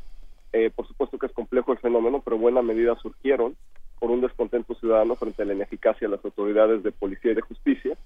Y a lo largo del país, en la Huasteca llevan décadas eh, linchando personas porque no llega el largo brazo de la ley hacia algunas de las comunidades más alejadas en la Huasteca Potosina, de Veracruz, de Hidalgo, en Chiapas, en Oaxaca, en Guerrero, varios lugares del país tenemos fenómenos de linchamientos y fenómenos en los cuales reacciona la ciudadanía por falta de actividad efectiva de parte de las autoridades. Bien, pues no, hay mucho más que decir, esperar a ver qué podemos hacer como ciudadanos para cambiar el estado de las cosas. Juan Salgado, profesor investigador del CIDE, estaremos muy pendientes de lo que vaya sucediendo, de las reacciones encontradas, de las declaraciones cruzadas, de, de si hay nuevos indicios de la presencia de estos cárteles en la Ciudad de México y, y te pediremos hablar muy pronto de nuevo con nosotros. Claro, con, con todo gusto, a la orden. Venga, un abrazo. Gracias. Primer movimiento. La vida en otro sentido.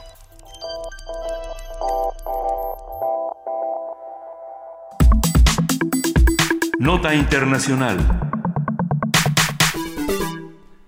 En el mismo día en el que un palestino atacó a tiros una estación de omnibus al sur de Israel, la policía israelí comenzó a construir un muro para separar los barrios judíos y los musulmanes en Jerusalén Oriental, tratando así de frenar la ola de violencia que atraviesa todo el país desde hace más de dos semanas. La barrera de 300 metros de longitud consiste en una fila de losas de hormigón de unos 5 metros de altura y separa el barrio judío Armon Hanat Sib del barrio palestino Jabal Mukaber. Según la prensa local, la nueva construcción es provisoria. Además de la construcción del muro, también se lanzaron otras medidas de seguridad, como las verificaciones de identidad y la exigencia a los residentes, residentes palestinos de levantarse las camisas para demostrar que no están portando cuchillos. En tanto, el primer ministro israelí, Benjamín Netanyahu, rechazó un proyecto que París presentó para el envío de un equipo internacional de observadores a la explanada de las mezquitas. A pesar de esto, se ha anunciado una visita del secretario general de la ONU, Ban Ki-moon, quien viajará a Oriente Medio para reunirse con los líderes de Israel y Palestina y tratar de frenar la espiral de violencia que sacude la región desde el primero de octubre. Sobre este conflicto hoy nos brinda un análisis el doctor Moisés Garduño, profesor de la Facultad de Ciencias Políticas y Sociales de la UNAM. Él es especialista en estudios árabes e islámicos contemporáneos. Doctor Moisés Garduño, muy buenos días. Buenos días, eh, eh, Benito Taibo, Luis Iglesias y Juana Inés Daesa, a sus órdenes. Gracias por Gracias. acompañarnos esta mañana. ¿En qué estado es que se encuentra el día de hoy el conflicto Israel-Palestina? ¿Qué es lo que está ocurriendo entre muros y cuchillos? Eh, pues lamentablemente estamos viendo una nueva eh, ola de violencia que algunos intelectuales y activistas han catalogado como una tercera intifada. Eh, esto remontándose a los acontecimientos de 1987, del año 2000 y algunos sucesivos entre el 2003, 2012, 2014, que implica la insurrección de jóvenes eh, apartivistas, eh, amas de casa, niños, eh, adultos, en contra de los tanques y las fuerzas de ocupación israelí. Esto está pasando particularmente ahora en el 2015, en esta oleada de violencia, porque la ocupación se ha intensificado en los territorios ocupados palestinos. Esto quiere decir que no hay un horizonte en la resolución del conflicto, hay leyes discriminatorias, no hay empleo, Israel particularmente no está cumpliendo con sus obligaciones de potencia ocupante que de acuerdo con el derecho internacional debe de, velar por la seguridad de la población civil del territorio ocupado, lo cual por supuesto que no ocurre. No hay eh, las garantías mínimas para la subsistencia en territorios como Gaza, que el Programa de Naciones Unidas para el Desarrollo ha dicho que para el año 2020 será un territorio inhabitable. Y eh, entre otras cuestiones como las de la explanada de las mezquitas en Jerusalén, en la cual Israel y eh, a partir del ejército ha colocado diferentes dispositivos de seguridad, saben ustedes de este tipo de, de sensores eh, eh, con rayos X, con, con eh, detectores de, de metales para obstaculizar la entrada de fieles musulmanes a esta eh, este complejo que es el tercer complejo más importante para el Islam. Al-Aqsa quiere decir la mezquita más sagrada, desde donde se supone que Mahoma subió al cielo hace muchos años para eh, tener un viaje nocturno y una conexión divina que lo hace profeta. Entonces esa es la dimensión de la importancia de esta explanada. Si juntamos todos estos factores, podremos hacer un análisis integral y contextual de la violencia que está pasando. Los jóvenes ahora toman cuchillos, toman navajas, toman piedras, lo que hay en, eh, en el momento para eh, atacar a un régimen que por décadas ha hecho masacres, bombardeos, demoliciones y una serie también de, de, de acciones que han reprimido, encarcelado, asesinado a varias familias. Esto no es eh, justificar la violencia, eh, es explicar por qué está ocurriendo. Sí, pero hay también un, un, régimen interesado en criminalizar a los palestinos de alguna forma, ¿no? Eh, hoy amanecimos con la noticia de estas declaraciones de Benjamín Netanyahu diciendo que, que el, el, líder palestino fue quien, quien propuso a Hitler el holocausto. Husseini, el líder, eh, estamos hablando de Husseini, de un Husseini. líder palestino de los años 30, 20 y 30. Netanyahu ya perdió un poco la... Inmediatamente después de esas declaraciones, el historiador jefe del memorial del holocausto en Jerusalén, el profesor Dina Porat dijo que Netanyahu estaba un poco perdido, un poco ¿no? perdido por sí. decirlo menos. Pero bueno, eh, de alguna manera está de, con este tipo de declaraciones que son francamente peligrosas, alimentando más el odio que ya de por sí en la zona hace que, eh, que esté en llamas desde hace mucho tiempo, ¿no, profesor? Sí, el hecho de que sí, eh, Benjamín Netanyahu, recordemos, en marzo, cuando hubo elecciones en Israel, eh, el eslogan de la campaña política del partido Likud al que pertenece Netanyahu fue prometo que no va a haber un Estado palestino. Ese fue el eslogan con el cual ganó las elecciones. Yo tampoco puedo entender el, el, el sector social del Estado de Israel que votó por ese eslogan y al mismo tiempo está clamando por un, una solución pacífica. Es una paradoja. El hecho de que Netanyahu eh, haya declarado esto el día de hoy, hasta de verdad parece broma, pero es una broma o una declaración muy preocupante porque muy el señor lo dice en serio. Una actitud revisionista. Está, fíjense bien lo que está pasando, está exonerando a Hitler del holocausto. Qué barbaridad. Exonerar a Hitler del holocausto es, es, es personificar una guía histórica revisionista donde los palestinos son criminalizados, son este, pero no no desde el 48, sino desde prácticamente el final de la Segunda Guerra Mundial, ¿no? Y obviamente pues no es la primera vez que Netanyahu declara cosas tan eh, digamos mediáticamente incoherentes. Uh -huh. Recordemos los diferentes discursos que ha dado en la Asamblea de Naciones Unidas con eh, el, letrero, el, la imagen de una bomba eh, diciendo que Irán tenía una bomba en el 2004 y luego la, para la iba a tener en el 2005 y en el 2005 dijo que para el 2006 y en el 2006 sucesivamente así. Entonces, pues esto por supuesto que no ayuda a eh, entablar una solución, una solución al conflicto. Es por eso que los jóvenes han tomado la, la batuta por sus manos. Estos jóvenes sí. palestinos, en su mayoría entre 14 y 24 años, tienen muchas resonancias con los jóvenes que hicieron posible las revoluciones árabes, las famosas, las famosas primaveras árabes en, en el Medio Oriente, particularmente con la gente de Túnez, de Tahrir, en Egipto, y las demandas, pues particularmente, son muy resonantes también, ¿no? Quieren ellos una vida digna y el final de la ocupación. Eso es lo más importante. Ahora bien, Eh, a las declaraciones de Netanyahu se, se, se debe de aunar el, el lado opuesto, ¿no? ¿Qué están diciendo los palestinos? Particularmente me gustaría Claro. mencionar el artículo que publica en The Guardian eh, hace dos días Marwan Burguti. Marwan Burguti es considerado como el, pal- el Mandela palestino. Este hombre, eh, que tiene buenas relaciones tanto con Hamas en Gaza como con Al-Fatah y la Autoridad Nacional Palestina en Cisjordania, es considerado como el hombre que puede hacer el puente entre ambas facciones políticas y obviamente el ejército israelí, el régimen eh, de Tel Aviv, lo ha tenido eh, encarcelado con varias cadenas perpetuas en su expediente. Esto es importante de decir porque la pregunta puede ser, bueno, con estas declaraciones de Netanyahu, ese hombre vivo, pues ¿por qué no le han asesinado como muchos otros palestinos le han asesinado? Y es que la razón radica en el que este hombre eh, es mantenido en vida porque si lo matan lo pueden convertir en mártir. Y esto sí causaría una nueva escalada de violencia y de indignación que podría rebasar los límites de lo que ha pasado en estos últimos años en ese lugar. Entonces, ahí hay también.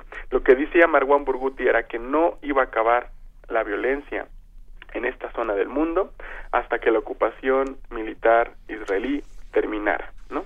Y entonces es una contraposición, es ayudar a explicar un poco las razones desde un artículo sencillo en The Guardian, no más de tres cuartillas, eh, el conflicto, diferente a lo que hace Netanyahu. Moisés Garduño, ah, no, me quedé pensando que un un líder no representa a un pueblo, un presidente no representa a un pueblo completo. Hay acercamientos de la sociedad civil israelí para, ah, para ah, clarificar de alguna otra manera el conflicto, para hacer que el acercamiento entre israelíes y palestinos sea mucho más amable de los que hasta ahora ha sido. Yo creo que, que la leña al fuego quien la está tirando es el partido Likud y, y Netanyahu, no así la sociedad civil y el pueblo de Israel. No sé cómo Sí. lo veas. Sí, eh, eh, en efecto, yo creo que hay organizaciones como la famosa Jewish Voice for Peace, que es una organización de israelíes, judíos, que trabaja al interior de Israel, que trabaja también justamente para eh, el mejor entendimiento entre las sociedades, ¿no? Eh, esa es la paradoja que yo mencionaba hace un momento. ¿Cómo es posible que eh, Netanyahu gane las elecciones con una retórica tan fricción, de, de- de tanta fricción, que, y al mismo tiempo haya una sociedad israelí que esté tratando de criticar al partido? Pero hay que decirlo también, ¿no? Que la izquierda israelí eh, todavía es débil. Si acaso hay gente que dice que ha desaparecido completamente. Ahora la esperanza radica en este tipo de organizaciones, en gente como Ilan Pape, en gente como eh, Norman Finkelstein, que son eh, judíos israelíes que han dado una narrativa diferente del conflicto, criticando mucho la ocupación militar. Israel les llama traidores, por cierto. Bueno. y este tra- o sea llama traidores a sus propia a su propia a una parte de su propio pueblo no eh, estas personas obviamente ya trabajan fuera de Israel algunas no eh, Finkelstein y Pape trabajan fuera de Israel pero The Jewish Voice for Peace es una organización fuerte que, que tiende nexos con los palestinos, tiene páginas de internet, hace demostraciones al interior de Tel Aviv. Ellos también estuvieron participando en estas manifestaciones que hubo, que hubo en Israel en el marco de la primavera árabe, en la que mm, en las que llamaba a los jóvenes a manifestarse porque los eh, precios de los departamentos y de la canasta básica tenía eran muy altos, tenían una inflación muy alta, los salarios eran bajos y la crítica de este sector social radicaba en que Israel, el gobierno de Likud, destinaba más recursos al ámbito militar y a su carrera armamentista y a la situación mediática Sí. que a la política interna, a bajar la inflación y aumentar eh, los índices de empleo para la gente, ¿no? Entonces, ellos se dan cuenta que Netanyahu gasta más en su imagen y en las armas que en la vida interna de, de Israel, ¿no? Pero ahí hay una esperanza, algo está cambiando, eso es verdad, algo está cambiando. Eso es im- Antes, hace algunos años, nosotros no podríamos tener este tipo de entrevistas porque ya había acusaciones sobre antisemitismo, ¿no? Ahora se han dado cuenta que árabes y judíos son pueblos semitas y ya no se puede decir eso. Algo está cambiando en la sociedad internacional, como bien lo mencionan. Hay gente en América Latina, Palestina está reconocida como Estado por más de 100 países, se acaba de izar la bandera en Naciones Unidas, eh, es miembro pleno de organizaciones como la UNESCO, es miembro observador de Naciones Unidas, eh, es ahora puede ser parte de la Corte eh, Internacional de Justicia, ¿verdad? Que, que, que puede llevar a Israel a, a, a investigaciones por crímenes de guerra. Algo está cambiando eh, en Palestina, en la cuestión palestina, pero esto también ha llevado a una radicalización de la ocupación, de las masacres, de la opresión, porque lo que pasa alrededor del mundo es muy diferente y lo que se dice alrededor del mundo es muy diferente a lo que pasa al interior. Dependemos totalmente de informantes eh, palestinos, de periodismo ciudadano, de páginas de internet y de redes sociales, más allá de lo que nos diga eh, en los medios de comunicación oficial, tanto palestinos como israelíes, porque también los palestinos jóvenes se vuelcan en contra de su propio gobierno, que ha dicho que tampoco ha hecho mucho para resolver el conflicto. Pero algo está pasando y por eso los jóvenes se han levantado. Bueno, eh, Moisés Garduño, profesor de la Facultad de Ciencias Políticas y Sociales de la UNAM, especialista en estudios árabes e islámicos contemporáneos, muchas gracias. Seguiremos muy atentamente el desarrollo del conflicto y esta escala, nueva escalada de violencia que está sucediendo todos los días. eh, y tan pendientes estaremos que muy pronto te volveremos a buscar para seguir hablando sobre ello. A sus órdenes y que tengan excelente día y saludos al auditorio también. Millones de gracias. Primer movimiento. La vida en otro sentido.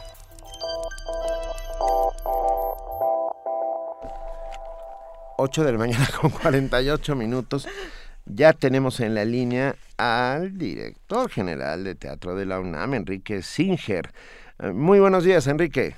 Buenos días, Benito, Luisa, ¿cómo están? Estamos muy bien, gracias. Oye, la consagración de la primavera, Ajá. a ver, A ver, a ver.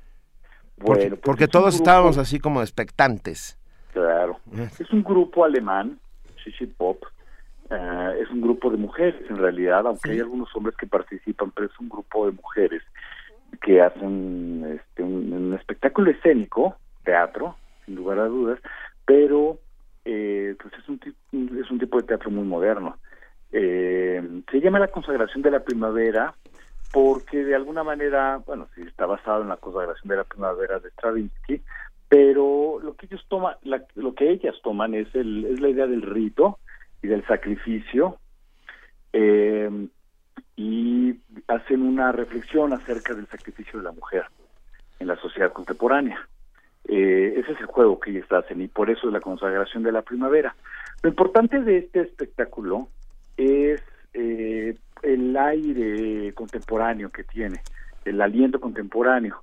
Eh, el teatro contemporáneo, el teatro actual, de alguna manera se revela en contra del teatro tradicional eh, y trata de romper su estructura dramática, trata de alejarse de la idea de contar una historia, trata de alejarse de la idea de hacer personajes ficticios que los que los actores interpretan de una manera realista, digamos, y crear situaciones y juegan a partir de la propia realidad de los de los actores. Eso es el, aliento del teatro contemporáneo, el, teatro actual.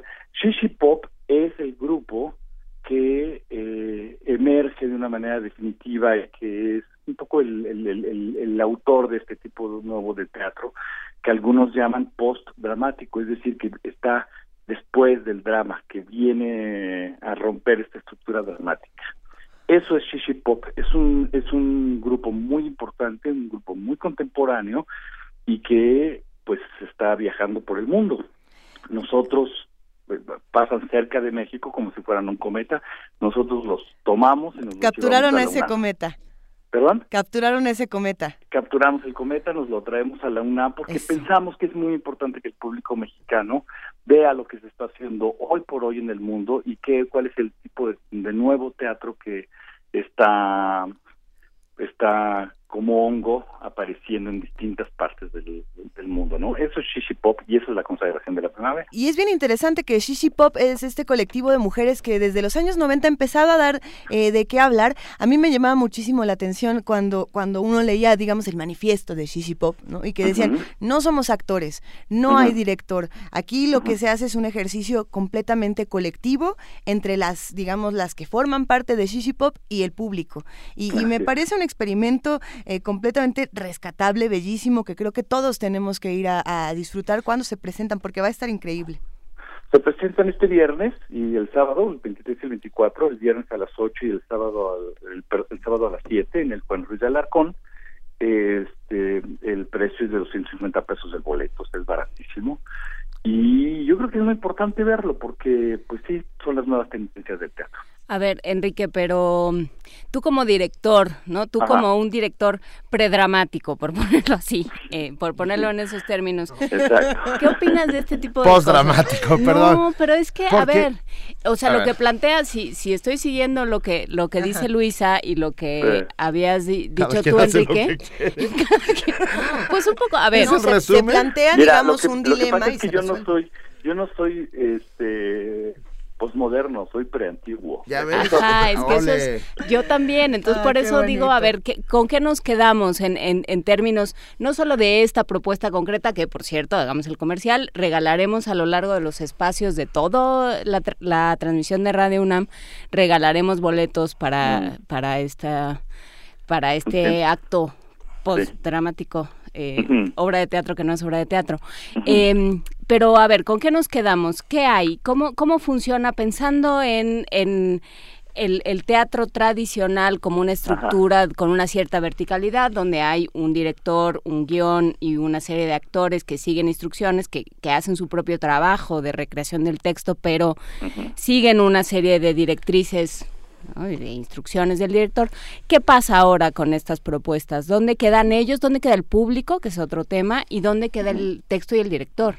Mira, yo creo que esencialmente sigue, sigue siendo teatro. Es decir, es un acto de representación, es un acto de ficción, sea como sea, están en el escenario.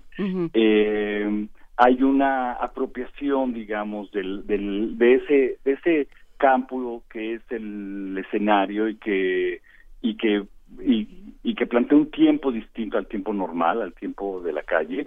Hay un espectador, hay una hay una intención de sorprender al público. Esencialmente eso sigue. Yo lo que creo es que bueno, pues es, es algo del, del arte contemporáneo que explota en miles de formas distintas, es, es, es polícromo eh, y eso es el teatro también. Y esto es uno de los nichos que existen, y esto es una de las formas contemporáneas que, la, que hay.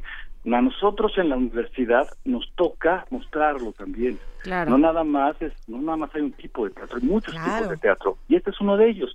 Y pues ese es nuestro trabajo, a final de cuentas mostrarlo, porque como su nombre lo dice, la universidad es la universalidad de formas. Esta es una de ellas, es una forma contemporánea. Yo de ninguna manera pienso que una eh, que una necesariamente niega a las demás. Claro. Simplemente son las formas distintas en las que se pueden hacer. Eh, pues el arte escénico, como ahora se le llama, digamos, para no no no, no meternos en esa palabra que es teatro, que nos habla de una historia, etcétera, esa forma tradicional. Yo digo que esto es teatro, porque porque tiene esas reglas primarias que tiene el teatro, independientemente de si, de si nos está contando una historia ficticia o no.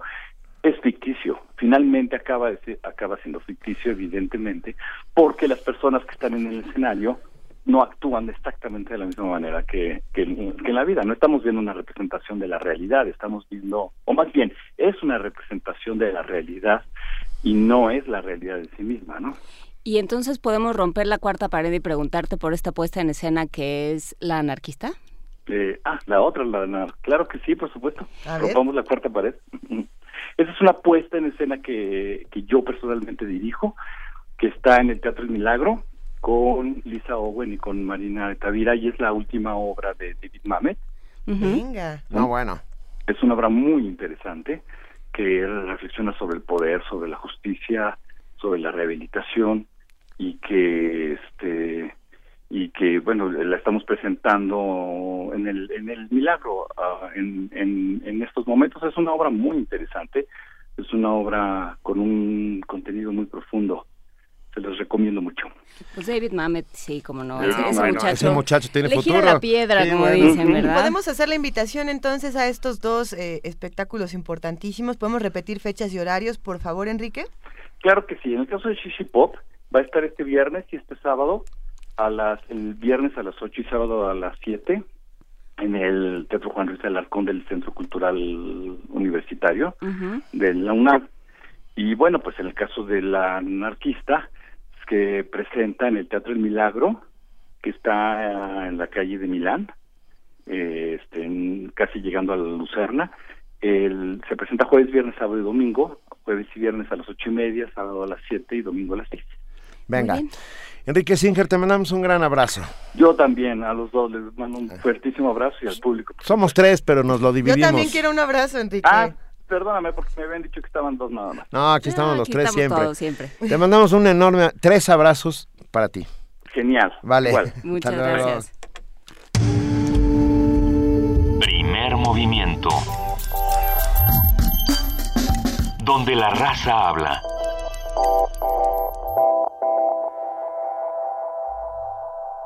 Entre dos o más personas que tienen la misión de gestar algún plan o daño. Todo poder es una conspiración permanente.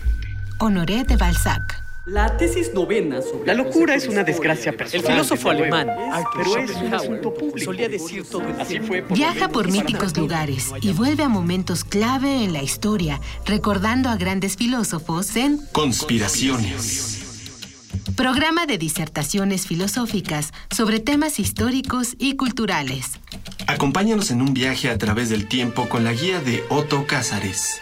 Lunes y miércoles a las 2.15 de la tarde. Retransmisión martes y jueves a las 10 de la mañana. Por el 96.1 de FM. Radio UNAM. Fortalecer nuestra democracia está en manos de todos. Si fuiste funcionario de casilla, supervisor electoral o capacitador asistente electoral en las pasadas elecciones, Participa en el concurso nacional de testimonio ciudadano sobre el proceso electoral 2014-2015. Cuéntanos tu experiencia y tus propuestas y juntos mejoremos el proceso electoral. Consulta bases en INE.mx o al 01800 433 2000. fecha límite 29 de enero de 2016. Contigo, México es más. Súmate. Instituto Nacional Electoral, INE. RTC y Conaculta te invitan a conocer México es Cultura, la plataforma de Conaculta para la difusión de diversas actividades de cine, danza, teatro, música, entre otras. Se trata de una cartelera nacional que puedes consultar en español o en inglés, una línea telefónica gratuita 01800 Cultura y aplicaciones para dispositivos móviles. Para más información, consulta www.mexicoescultura.com. Deforestación. Escasez del agua. Consumismo. La tierra es nuestro hogar. ¿Sabes qué hacer para cuidarla? Radio UNAM y el Programa Universitario de Medio Ambiente te dicen cómo en Ambiente Puma. Espacio para compartir múltiples voces e ideas por la sustentabilidad. Nosotros ponemos los micrófonos, tú las acciones. Conduce Mireya Imas. Todos los lunes y miércoles a las 3 de la tarde. 96.1 de FM. Por un planeta para todos. Radio UNAM.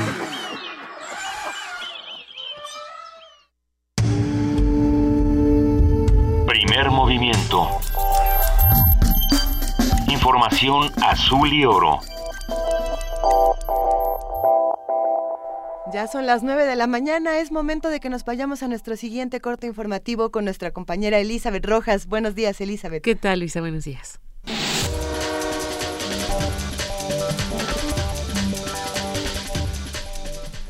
La Secretaría de Salud inició la campaña nacional contra la influenza estacional. Durante la presentación, el director general del Centro Nacional para la Salud de la Infancia y Adolescencia de la Secretaría, Ignacio Villaseñor Ruiz, informó que se aplicarán 3.2 millones de dosis hasta marzo del 2016. La vacuna va dirigida a niños de 6 meses a 5 años de edad, adultos mayores de 60 años, personas que padecen VIH, embarazadas con diabetes con- descontrolada, obesidad mórbida, enfermedades cardiovasculares, pulmonares y aquellas que padecen cáncer. Cabe señalar que las dosis representaron una inversión de 1.600 millones de pesos y se aplicarán de manera gratuita. Jesús Zambrano, presidente de la mesa directiva de la Cámara de Diputados, confió en que el Senado de la República dé marcha atrás a la disminución impositiva de un peso a 50 centavos en el consumo de refrescos. Zambrano explicó que no le convenció el argumento que ofreció la Secretaría de Hacienda y Crédito Público para bajar el pago de impuestos a las refresqueras que produjeran refrescos embotellados con un menor contenido calórico. El PRD, por cierto, fue el partido que más argumentó en sus distintas intervenciones eh, toda, durante toda la discusión correspondiente a esta parte de los IEPS en contra de que eso pasara y se eh, estuvo en contra de que ello sucediera. Ojalá y en el Senado, porque ahora pasa para el Senado, ya está hoy para que el Senado empiece a discutirlo y tiene un plazo perentorio de aquí a finales de octubre, pues eh, espero que en el Senado eh, le den reversa a esta decisión. Ojalá y haya eco allí. El presidente de la Comisión de Comunicaciones y Transportes del Senado de la República, Javier Lozano, hizo un llamado para que el apagón analógico sea pospuesto al menos un año. Esto debido a que, de no hacerlo, más de 7 millones de mexicanos se quedarían sin ninguna señal. En tanto, el responsable de la Comisión de Radio, Televisión y Cinematografía, Zoe Robledo, instó a un gran acuerdo político para que no se afecte a la población vulnerable, muchos de los cuales solo reciben la señal de la televisión cultural e incluso bilingüe que se difunde a nivel local. Pero hay que tener conciencia de que estas televisoras ofrecen contenidos que ninguna eh, televisora comercial ofrece. Contenidos de carácter educativo, contenidos, eh, en el caso de Chiapas, de Oaxaca, en lenguas originarias. Y en ese momento, en el momento en el que a partir del apagón salieran del aire, se estarán violando derechos de las audiencias de sectores importantes, particularmente, repito, de los pueblos indios de nuestro país, que solo tienen una oferta de televisión en su lengua originaria en este tipo de televisoras. Las solicitudes fundamentales de este desplegado son que se otorguen recursos extraordinarios y suficientes para hacer la transición y que se otorgue una prórroga. El exgobernador de Sonora, Guillermo Padres, presentó un juicio de amparo en contra de la Procuraduría General de la República debido que la dependencia no ha determinado el estado de la averiguación iniciada en su contra. Esto por el presunto uso de recursos ilícitos en la construcción de una presa en un rancho de su propiedad. La defensa del exmandatario señaló que el pasado 9 de octubre le solicitó a la PGR una respuesta sobre el estado de la averiguación previa. Sin embargo, no se ha informado sobre el cierre o la continuación de la indagatoria. La denuncia en contra de Guillermo Padres fue presentada el año pasado con el argumento de que el panista invirtió cerca de 10 millones de pesos para la construcción de un pozo dentro de un rancho de su propiedad. La Organización de Estados Americanos sugirió a México discutir el modelo de comunicación política que se sigue en el país. Al presentar los resultados y sugerencias de la misión de observación, su titular, Laura Chinchilla, indicó que el modelo de espotización de las campañas no parece propiciar un debate de calidad de las propuestas. Por su parte, el secretario de Desarrollo Democrático de la OEA, Francisco Guerrero, explicó que el modelo de comunicación ha sido exitoso en la contienda electoral. Sin embargo, ha fracasado en acercar a la gente al proceso democrático. Cabe recordar que la misión de observación electoral fue enviada a nuestro país en las pasadas elecciones. El contenido de acuerdo de asociación transpacífica no debe ser discutido solo por el sector privado, sino también por la ciudadanía, señaló en rueda de prensa Alicia Bárcena, secretaria ejecutiva de la Comisión Económica para América Latina. Afirmó que en estos momentos se deben discutir los beneficios y riesgos del acuerdo antes de ser firmado por los ejecutivos y ratificado por los congresos, y de esta manera la opinión pública tendrá más claro lo negociado y el impacto que tendrá. Asimismo, especificó que dichos acuerdos deberán firmarse a favor de las pequeñas y medianas empresas, ya que son las grandes distribuidoras de tecnología, inversión y empleo. En información internacional, el planeta es nuestra única casa y el Tíbet es su techo. Es el tercer polo, tan vital como el Ártico y la Antártida. Así lo afirmó el Dalai Lama este martes en su llamado a proteger el Tíbet frente al calentamiento climático. La meseta tibetana es la más alta del mundo y contiene los glaciares más grandes de la Tierra. Sin embargo, su calentamiento es dos veces más rápido que el promedio mundial, lo que ha causado el deshielo de los glaciares que alimentan siete grandes ríos que atraviesan India, Bangladesh, China y Asia del Sudeste.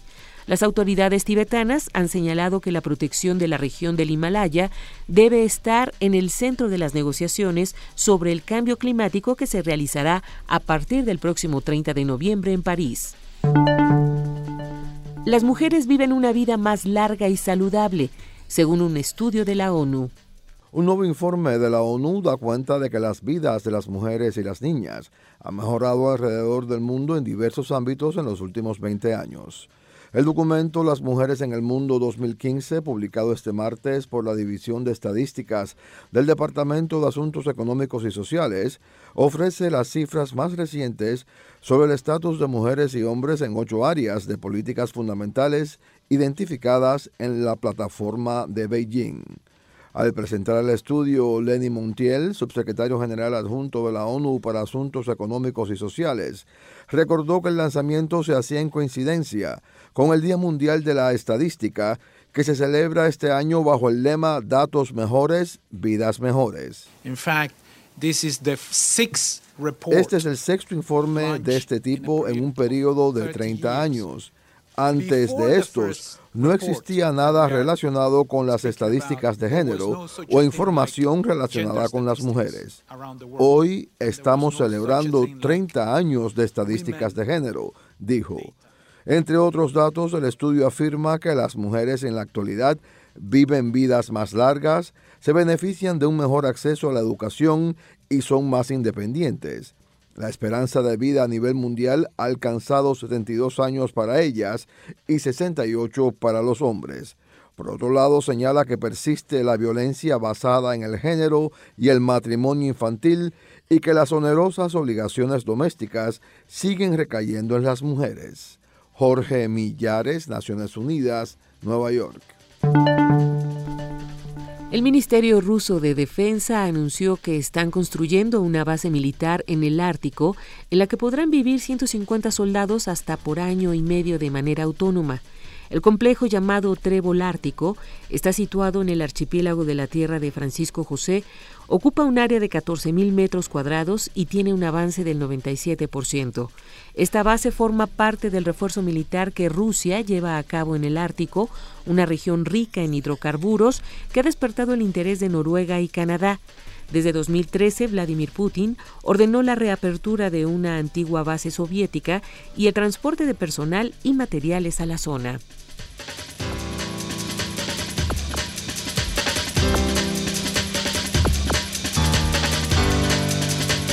Muchísimas gracias Elizabeth Rojas por este corte informativo de las 9 de la mañana.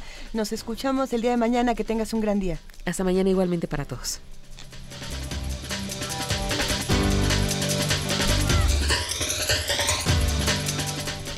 Poesía Necesaria se une a Si hay olvido, no hay justicia, la producción que de Radio UNAM que está reuniendo a 43 autores, a 43 voces y a 43 artistas sonoros distintos en este ejercicio de la memoria que nosotros hacemos para no olvidar a nuestros 43. Esta mañana escucharemos Diálogo de Campo de Lorenzo Hernández en la producción de Diego Ibáñez. Si hay olvido, no hay justicia. Nos faltan 43. Lorenzo Hernández Ocampo, Mixteco, México. Diálogo de canto. Sabe.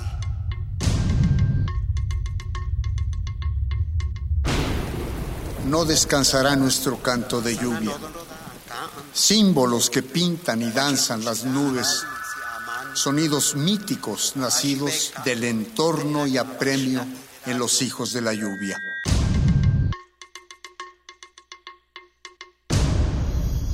Cantos sagrados vertidos en la cima, en el venado, en el amate y en la roca.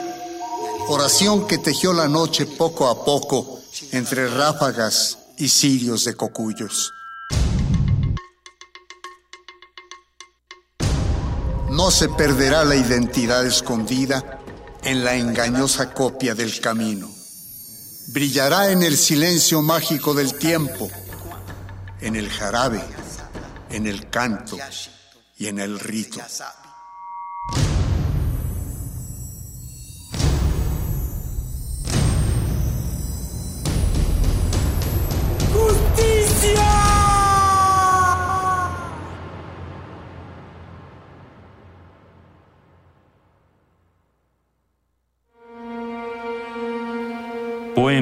Diálogo de Campo de Lorenzo Hernández. Voces Lorenzo Hernández y Héctor Bonilla. Producción y montaje Diego Ibáñez. Si hay olvido, no hay justicia. Nos faltan 43 y 24 mil. Una producción coordinada por Radio UNAM.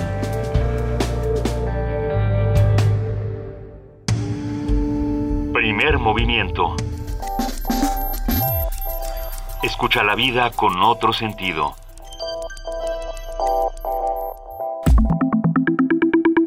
La mesa del día.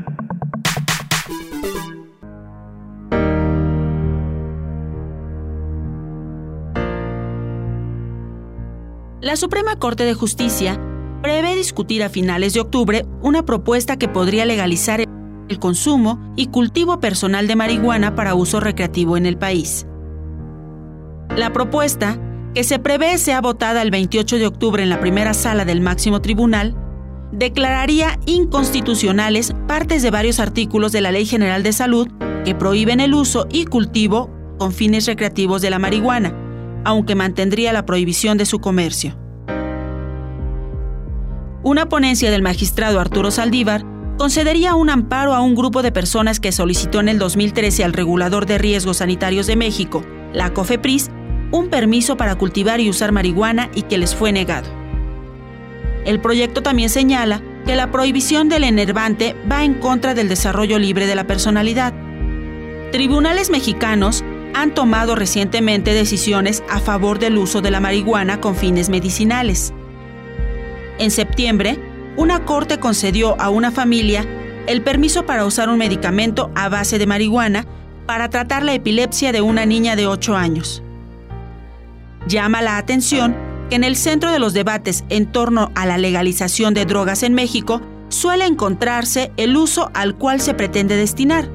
Por ello, hoy es importante preguntarse, ¿qué tan válido es esto y cómo restringe o condiciona la libertad de elección del individuo? En los últimos años, uno de los temas que más polémica ha causado en México ha sido la despenalización del uso de drogas con fines recreativos o medicinales. A partir de las últimas discusiones en torno a la legalización de esta droga, hoy platicaremos sobre la pertinencia de esgrimir estos usos como factor desde el punto de vista de la bioética. Para ello, contamos con la participación del doctor Jorge Linares, director del Programa Universitario de Bioética. Jorge, muy buenos días, ¿cómo estás?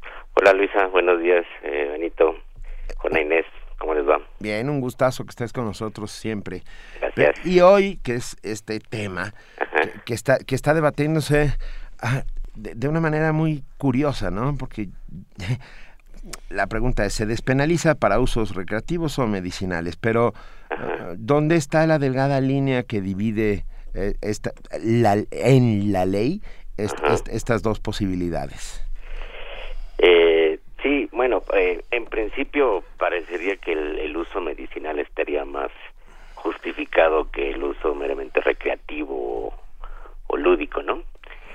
Pero en realidad eh, la hay una una base de consideración muy importante que es eh, supuestamente la ley de salud había prohibido en particular el uso de esta planta, la marihuana, por eh, porque causa un daño a la salud de las personas, ¿no? Entonces, en una visión totalmente paternalista del Estado, eh, se prohíbe el consumo, el uso, la venta de este enervante porque es muy peligroso para la salud, según esto. Bueno, pues hoy por hoy sabemos, a pesar de que hay estudios y hay desde luego controversia científica al respecto, que es un, una planta que no produce unos daños terribles a la salud, ¿no? Nadie se muere por sobredosis de esto, no existe, para que fuera una sobredosis tendría que consumir alguien kilos y kilos y kilos y kilos durante un tiempo muy breve.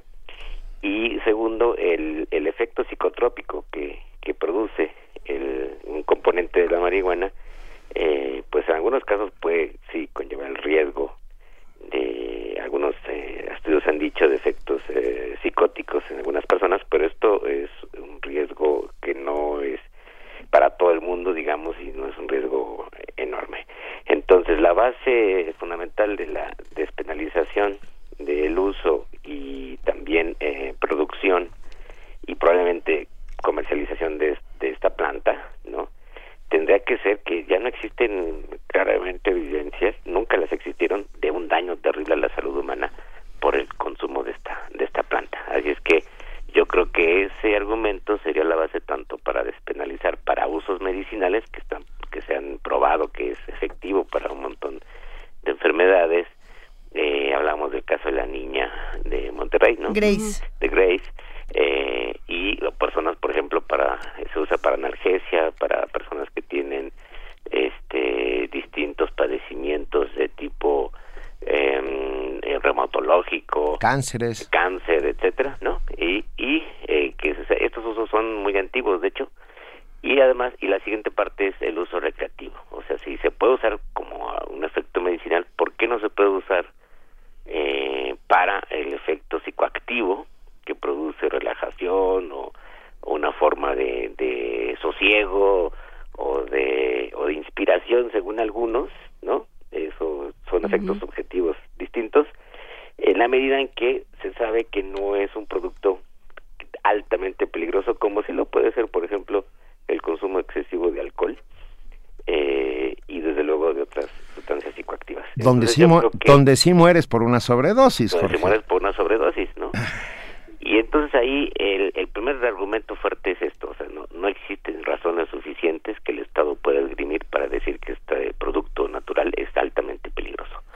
Y segundo, el argumento segundo, que creo que es el que va a utilizar la Corte o el ministro de la Corte, es eh, el de la decisión libre y autónoma de las personas adultas que puedan querer consumir un producto eh, sin que el Estado se los prohíbe y los criminalice por eso, que eso es lo terrible de esta de esta droga, esta guerra contra las drogas en los últimos años, que puedan consumir este producto para sus propios fines e intereses eh, en la medida en que ellos quieran y hasta donde quieran, ¿no? Sin que el Estado se meta en la vida privada de las personas y eh, considere criminales a todo aquel que eh, consume este producto para un efecto psicoactivo.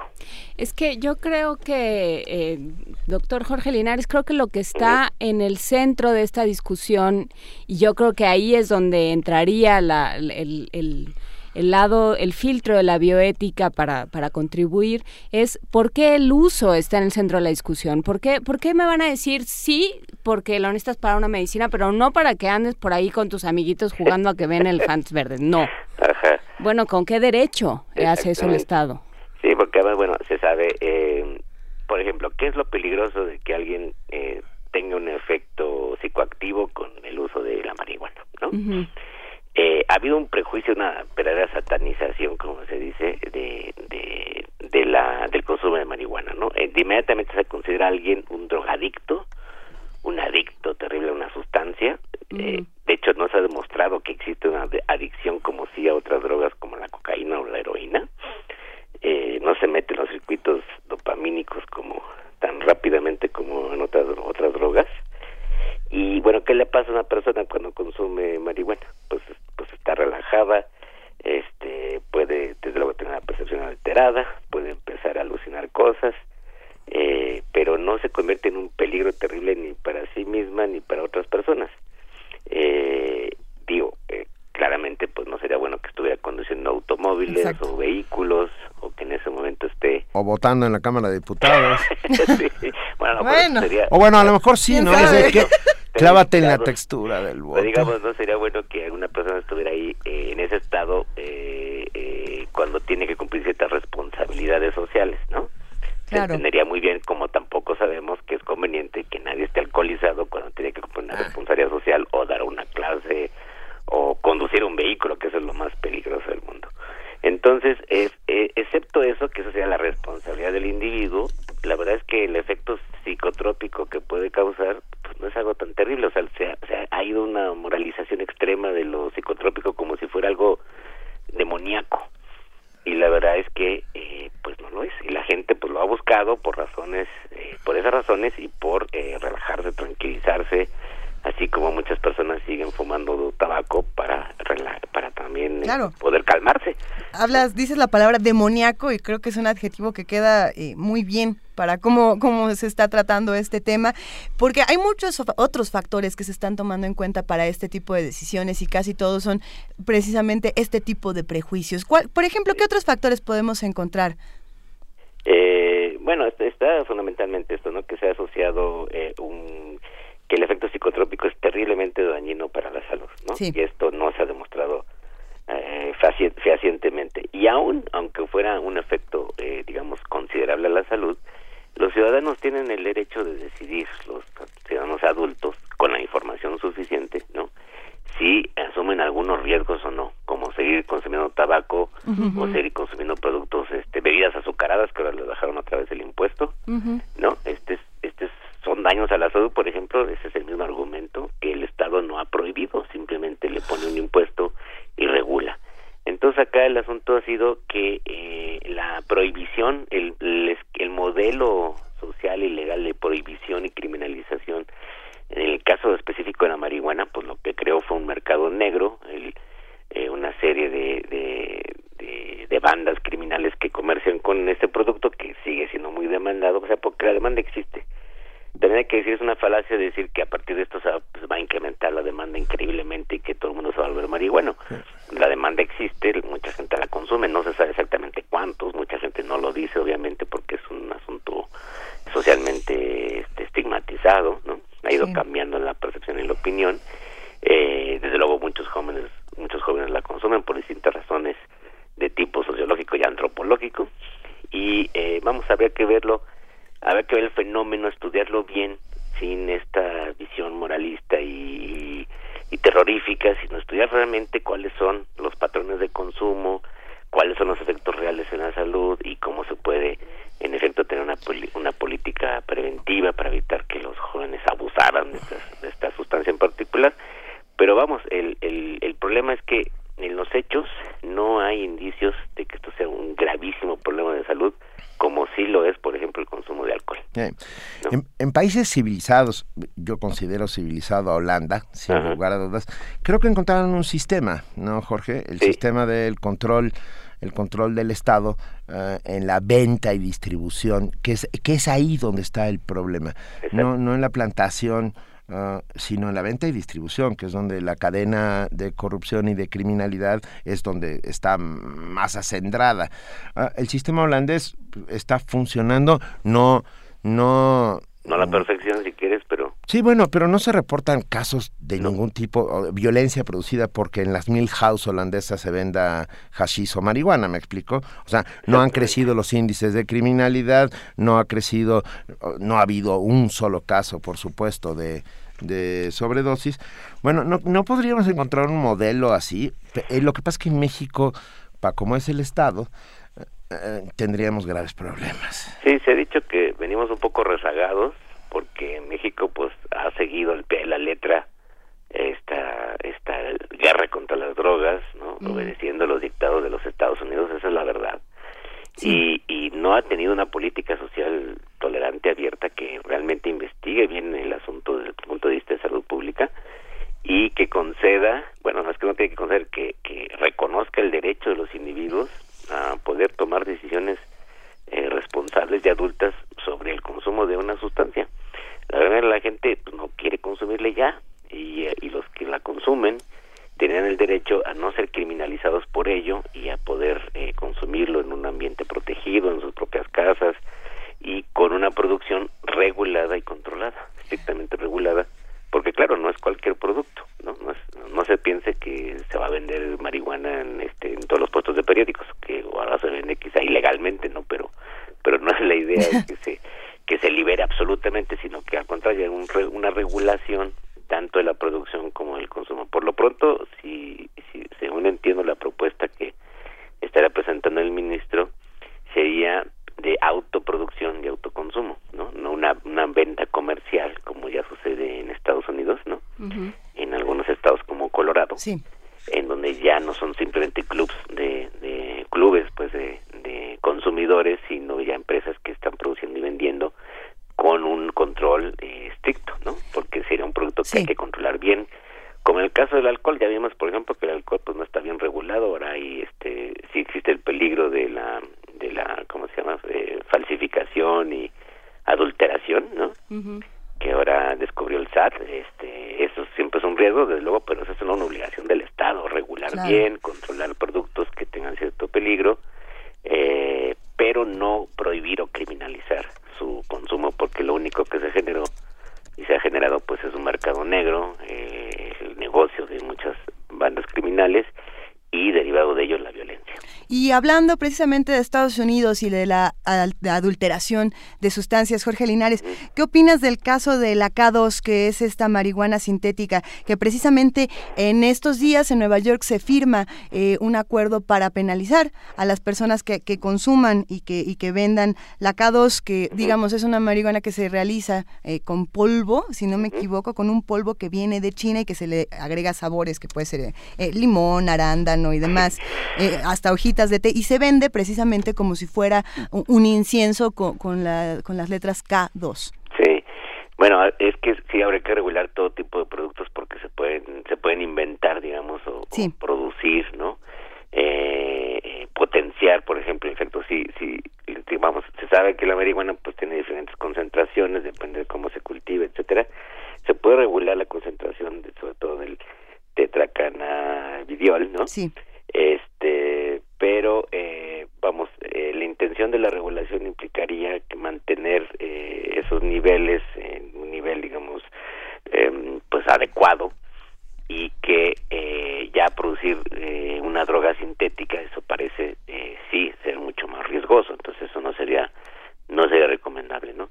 Por lo pronto lo que, sobre todo este esta pequeña franja entre el uso medicinal y el uso recreativo Sí. está basada en el, en el, digamos en, en las condiciones naturales del producto, ¿no? Que se puede se pueden cultivar distintos eh, es- digamos subespecies o variedades y eh, más o menos se sabe que, que mantienen eh, ciertos niveles de las sustancias que son eh, las psicoactivas, ¿no? Entonces lo que no parece conveniente y ahí sí habría que mantener eh, prohibiciones eh, son las drogas sintéticas. Sí, el problema quizá está en, en esas drogas, en las drogas sintéticas. que sí son eh, claramente eh, muy eh, dañinas eh, al organismo, ¿no? Pero bueno, eh, en este caso específico es que la discusión sobre las drogas pues tiene que ver si el tema es de salud tiene que ver primero de cuáles son los niveles adecuados de consumo, que es que el caso por el como el caso del alcohol, ¿no? O sea, no se puede producir y vender sustancia, eh, una bebida alcohólica que tenga más de que les gusta 46 grados, ¿no? Eso ya es peligrosísimo, ¿no? Sí, bueno.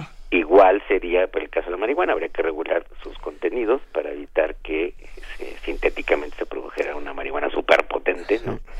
Que sí podría ser riesgosa. Y aún así, se sabe, esto pues nadie moriría aparentemente por una sobredosis y no hay que llegar, digamos, a ese límite, sino mantener el producto en un estándar, que haría la regulación para, este, pues evitar eh, posibles efectos eh, muy peligrosos en la salud. Entonces, regresando al, punto inicial, eh, lo que se argumenta aquí, bueno, pues es el, el derecho de las personas a experimentar, a usar estas sustancias para sus fines personales, porque no dañan directamente los derechos de otros y porque pueden hacerlo personas autónomas, responsables, maduras, competentes, sabiendo hasta dónde y cómo y por qué consumen sustancia sin ser ya criminalizados, estigmatizados por el resto de la sociedad. Eh, eso sería un gran un gran paso en, en, digamos en, en ética pública digamos y un reconocimiento de que las condiciones de vida y las decisiones de las personas con respecto a sus cuerpos pues son diversas y que no en todos los casos comportan grandes peligros para la sociedad. Además, a ver, hasta donde yo sé y por lo que he leído, no la marihuana no crea una adicción en la forma en que la crean otras drogas, incluso, perdón, el tabaco y el alcohol. No, Así es. Y, y- pero a ver, pero el punto es, si hace tanto tiempo que esto se sabe, si hace, hay tantos estudios que dicen que lo que lo único que puede frenar el consumo es la información Ajá. Y es tratar al, al individuo con, con mayoría de al mayor de edad como si fuera mayor de edad y como si fuera un individuo autónomo y en libertad ¿qué, qué es lo que sucede? ¿por qué seguimos teniendo esta discusión? Pues es- es- se, se convirtió en un tema eh, tabú, digamos, se estigmatizó, ¿no?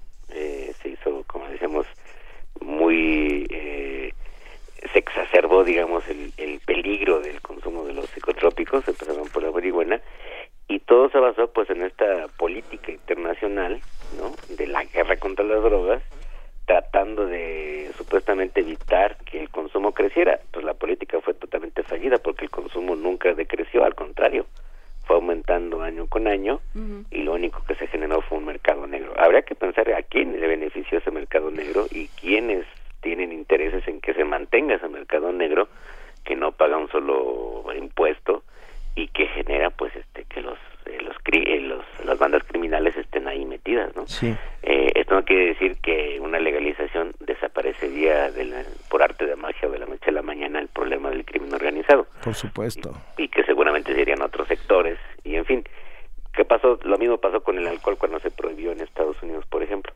pero bueno pero pero creo que sería ya un, un paso adelante de también de una mayoría de edad social el reconocer que, que existe este consumo que hay razones que son más profundas que ello y que la estigmatización pues ya no tiene ya no tiene sentido y mucho menos la criminalización no Pero- y, y grave cuando la estigmatización proviene de nuestras autoridades. Eh, hablo de Manuel Mondragón, el titular de la Comisión Nacional contra las Adicciones, ¿no? que hace ah, estas declaraciones como no quiero ni los quiero adictos a la marihuana, no quiero una sociedad adicta a la marihuana.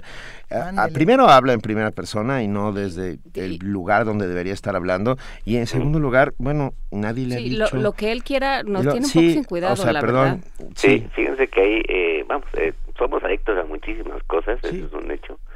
Y, y vamos, eh, la responsabilidad del Estado sería primero informar a la sociedad, ¿no? Este, adecuadamente. Y hacer campañas de prevención, sobre todo entre los jóvenes. O sea, no, no en este sentido paternalista de prohibir y decirle a la gente qué tiene que hacer, sino informarle bien, eh, irle eh, pues dando elementos para tomar decisiones responsables. Esa es la, la gran responsabilidad del Estado que no cumple en muchos casos. No nos informa de los productos, por ejemplo, con el etiquetado este un poco críptico, ¿no? No nos informa del contenido de muchísimos productos alimenticios, de cuántas calorías malas en realidad estamos comiendo, cuántos azúcares en cada bebida. Eso ahí la industria, ya vimos, tiene un lobby muy fuerte y ha hecho que los diputados del PRI y del PAN este, hayan cedido a bajar el impuesto a un tipo de bebidas. Entonces ahí, por ejemplo, el Estado está incumpliendo, no nos informa adecuadamente, no nos permite tener eh, elementos de decisión. Entonces eso es lo que debe hacer el Estado. Si de verdad está muy preocupada por la salud, el Estado muy preocupado por la salud de todos nosotros, entonces lo que debe hacer es informar, hacer campañas de prevención, ir con los, eh, sobre todo con los jóvenes, pero no está mantener esta idea de prohibición y criminalización, porque en realidad nadie que consume marihuana inmediatamente se vuelve un criminal o comete este, actos antisociales que sean gravísimos, ¿no? Mira, Jorge, nuestro amigo JF Matamoros, uno de los que hacen comunidad, dice, eh, recomiendo Nuestro Derecho a las Drogas de Thomas Sass, está editado, ay, eso lo digo yo, está editado por Anagrama y parece Sí. que es un ensayo muy, muy Sí, sí, sí. interesante, hecho por un importante eh, miembro de la comunidad psicoanalítica y psiquiátrica norteamericana. ¿Lo conoces el texto? Eh, no lo conozco, Ah. sí sé algo de él, pero no lo conozco. Bueno, pues busquemos Nuestro Derecho a las Drogas de Thomas Sass. Eh, puede ser que ampliemos nuestros horizontes y veamos otras posibilidades, ¿no? Sin, sin el paternalismo de no quiero un mundo de adictos, porque, o sea, perdón, pero ya somos adultos, pues. Sí, de hecho, eh, eh, el, el con- según la encuesta de adicciones, que yo he dicho, pues no es encuesta de adicciones, sino es encuesta de, de patrones de consumo que ha hecho Conadic, eh, pues el consumo de marihuana sigue siendo relativamente bajo, eh, poblacionalmente hablando. Seguramente mucha gente no dice que consume regularmente, ¿no? Y una cosa es el consumo ocasional Y el otro, el regular. consumo diario intensivo, o sea, poca gente consume diariamente intensivamente y habría que estudiar bien porque hay una discusión si realmente es adictiva o no, si realmente produce un daño mental o no, habría que estudiar bien a las personas porque les digo no se ha, no se ha podido estudiar bien durante todos estos años porque resulta que es una sustancia prohibida. Entonces los investigadores tienen serias dificultades para poder conseguir la sustancia o poder ubicar a los sujetos, ¿no? Para estudiarlos adecuadamente como se ha estudiado otro tipo de cosas. Claro. Así que yo creo que falta mucho más investigación para saber con, con más pues, precisión, con más claridad, que, cuáles son los efectos verdaderos en la salud del consumo eh, intensivo y diario. ¿eh? Claro. Ah, tendremos que seguir analizando esto y sobre todo a partir del el fallo de la Suprema Corte, ¿no? Y ir bien, pero mira, Felipe, es que me reí en algún momento, no sé si te diste cuenta, no fue de tipo, como comprenderás. Felipe Gómez nos pone, es importante como primer paso que el elenco del programa declare si consume marihuana cotidiana o esporádicamente. Primero no somos elenco. No somos El elenco, eso es el importante. elenco se guarda sus El elenco apela a la quinta enmienda, a pesar de que estemos en México. Yo, a ver, perdón, yo, yo, Defendamos el yo derecho de la decirlo. gente de elegir. No vamos a decir, no, lo vamos a decir. El derecho a la Es- privacidad. y el, derecho, a la privacidad, y, el, y el derecho a elegir eh, qué es lo que uno quiere hacer y el derecho a luchar por, por este tipo de, de Y por hacer las- con el por cuerpo de uno lo que uno por quiera. las libertades individuales que no cuarten las individuales, col- Esa las, es las la colectivas. libertad individual, por eso yo he dicho muchas veces, bioética tiene que ver con defensa de los derechos civiles Exactamente. individuales, autónomos, y por eso estamos hablando Seguiremos, hab- se- seguiremos hablando, ¿no, Jorge? Seguramente. Y en cuanto haya un fallo, pues bueno, ve- Pues, veamos. Ojalá este, la, la Corte lo resuelva a favor. Ojalá la Corte no falle. La, la Corte no nos falle, sino que falle bien. Y creo que sería un gran paso porque abre el debate en la sociedad mexicana por fin. Es- ojalá también en otros temas, como hemos hablado sobre la eutanasia, eh, en fin, o sobre sobre la interrupción legal del embarazo, Sí. etcétera. Todavía falta mucho por avanzar en esta sociedad, pero se está moviendo a pesar de todo, diría Galileo. Y sin embargo, y sin embargo se Nos mueve. movemos lentamente y, y creo que sería positivo porque eh, cambiaría, nos obligaría al Estado y a la sociedad a cambiar la percepción, el modelo que tenemos sobre cómo vemos el consumo de las sustancias psicoactivas y, y en este caso concreto de la marihuana, pues que es muy diferente a otras sustancias y que nunca se han reportado en realidad los graves daños que sí tienen las drogas sintéticas u otras drogas psicoactivas, ¿no? Sí, O sea, el, el argumento, volvemos al, al origen, el argumento de base de la ley de salud de que esto es un grave peligro para la salud de los de las personas se cae. Y alejarnos de los reduccionismos. Y los reduccionismos incluyen no queremos un país de adictos o las declaraciones del subsecretario Arturo Escobar, no queremos convertir al Chapo en un empresario. Ah, creo que no van por ahí ninguna No, de las no, posibilidades no que se están nada. discutiendo hoy, por ejemplo, aquí en este espacio de Radio Sí, UNAM. esa es otra discusión de cómo se va a convertir eh, toda la gente que se dedica a actividades criminales formales. Claro. Así ha sido la historia del capitalismo, Claro. desde los banqueros hasta Los banqueros son se acercan mucho a los delincuentes, pero ya no vamos a tratar ese tema hoy. Un abrazo, Jorge Linares. Mil gracias por estar con nosotros. igualmente. Hasta luego. Gracias por todo, hasta luego. Primer movimiento. Donde la raza habla. Son las 9 de la mañana con 40 minutos y esta conversación sobre la legalización de la marihuana ha dejado eh, al- Una estela Sí, de comentarios. El Twitter ha despertado, bueno, despertó desde muy temprano con nuestra plática del futuro, pero, pero vaya, hay opiniones muy interesantes de, de todos tipos y queremos agradecerles por hacer comunidad con nosotros y recordar que estamos en arroba P Movimiento, en diagonal Primer Movimiento UNAM y en el teléfono 5536 4339. A ver qué tanto nos han dicho por aquí.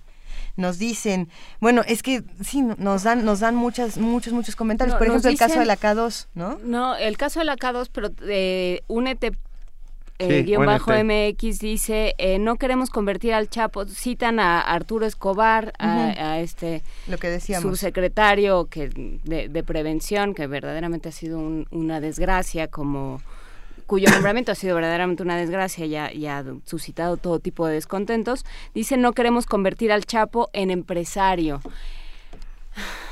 el Chapo ya, primero, Ya el Chapo era. ya es un empresario bastante más próspero de lo que usted se puede imaginar. Bueno, sale en Forbes. Escobar. Sale en Forbes. Y este... De entrada, ¿no? Y, y sí, eh, esta es la, la peor forma de, de abordar este problema, ¿no? Pensar, ganan los malos, El ¿no? Pensar el, asunto en buenos y malos, en, en, que, en que se puede pensar en la mejor forma en que un individuo viva su vida y tome sus decisiones con respecto a su cuerpo. Ahí el, en- el Estado empieza a fallar, cuando parte de ahí. Tal cual. Bueno, pero hemos tenido un montón de comentarios, algunos muy divertidos, otros... Ricardo Matamores dice, buenos días, el olor a la marihuana es detestable y se impregna bastante en la ropa. Usen el metro en la noche, en la estación del Rosario, se ponen a fumar en los vagones y los policías no proceden a retirarlos de los vagones. Esto es molesto, nos dice.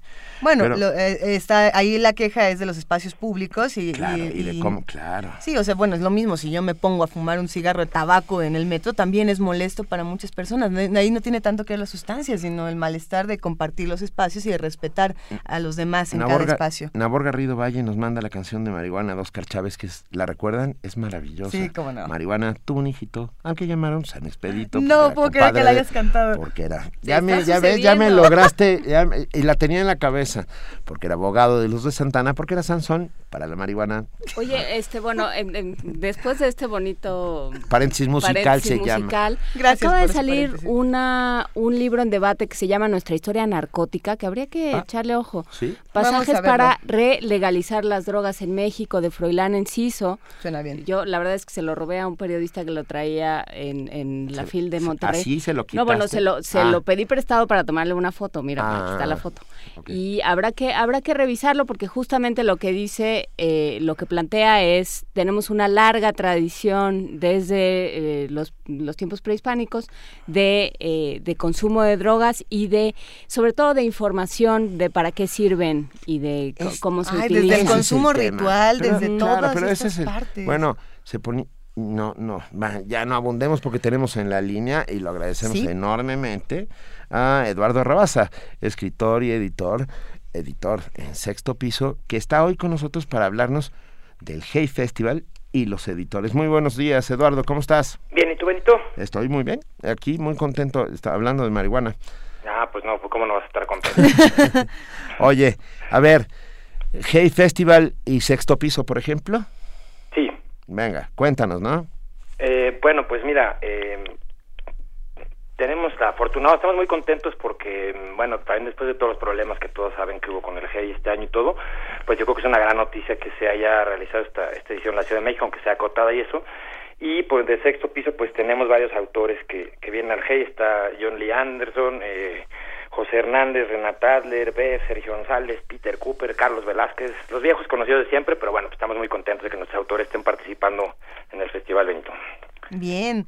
Y, cuéntanos, ¿qué es lo que va a ocurrir con todos estos autores? Pues mira, John Lee Anderson y Hernández y José Hernández están trabajando desde hace largo tiempo una versión gráfica, eh, de, versión de novela gráfica de la monumental novela, eh, digo, perdón, novela biografía de John Lee Anderson sobre el Che Guevara. O sea, es una, es una biografía en formato de novela gráfica de, de Che Guevara, están haciendo eh, José Hernández y John Lee Anderson.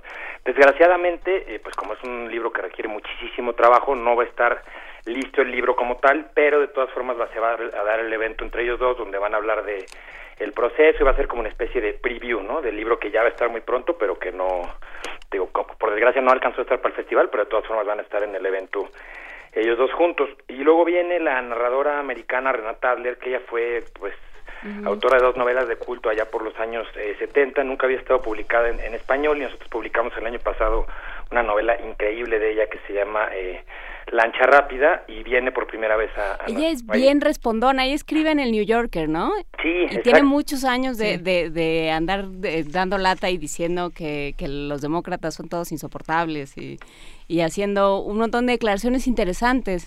Sí, es que, es que exactamente, también tiene su, su vertiente periodística y es realmente una mente como muy, muy, muy lúcida. O sea, la novela es una novela de esas eh, inteligentes, pero al mismo tiempo chistosa, al mismo tiempo profunda. eh, y pues nunca ha venido Renata Adler a México, entonces para nosotros, y pues espero que para los asistentes al festival, pues sea como una, una gran ocasión, ¿no?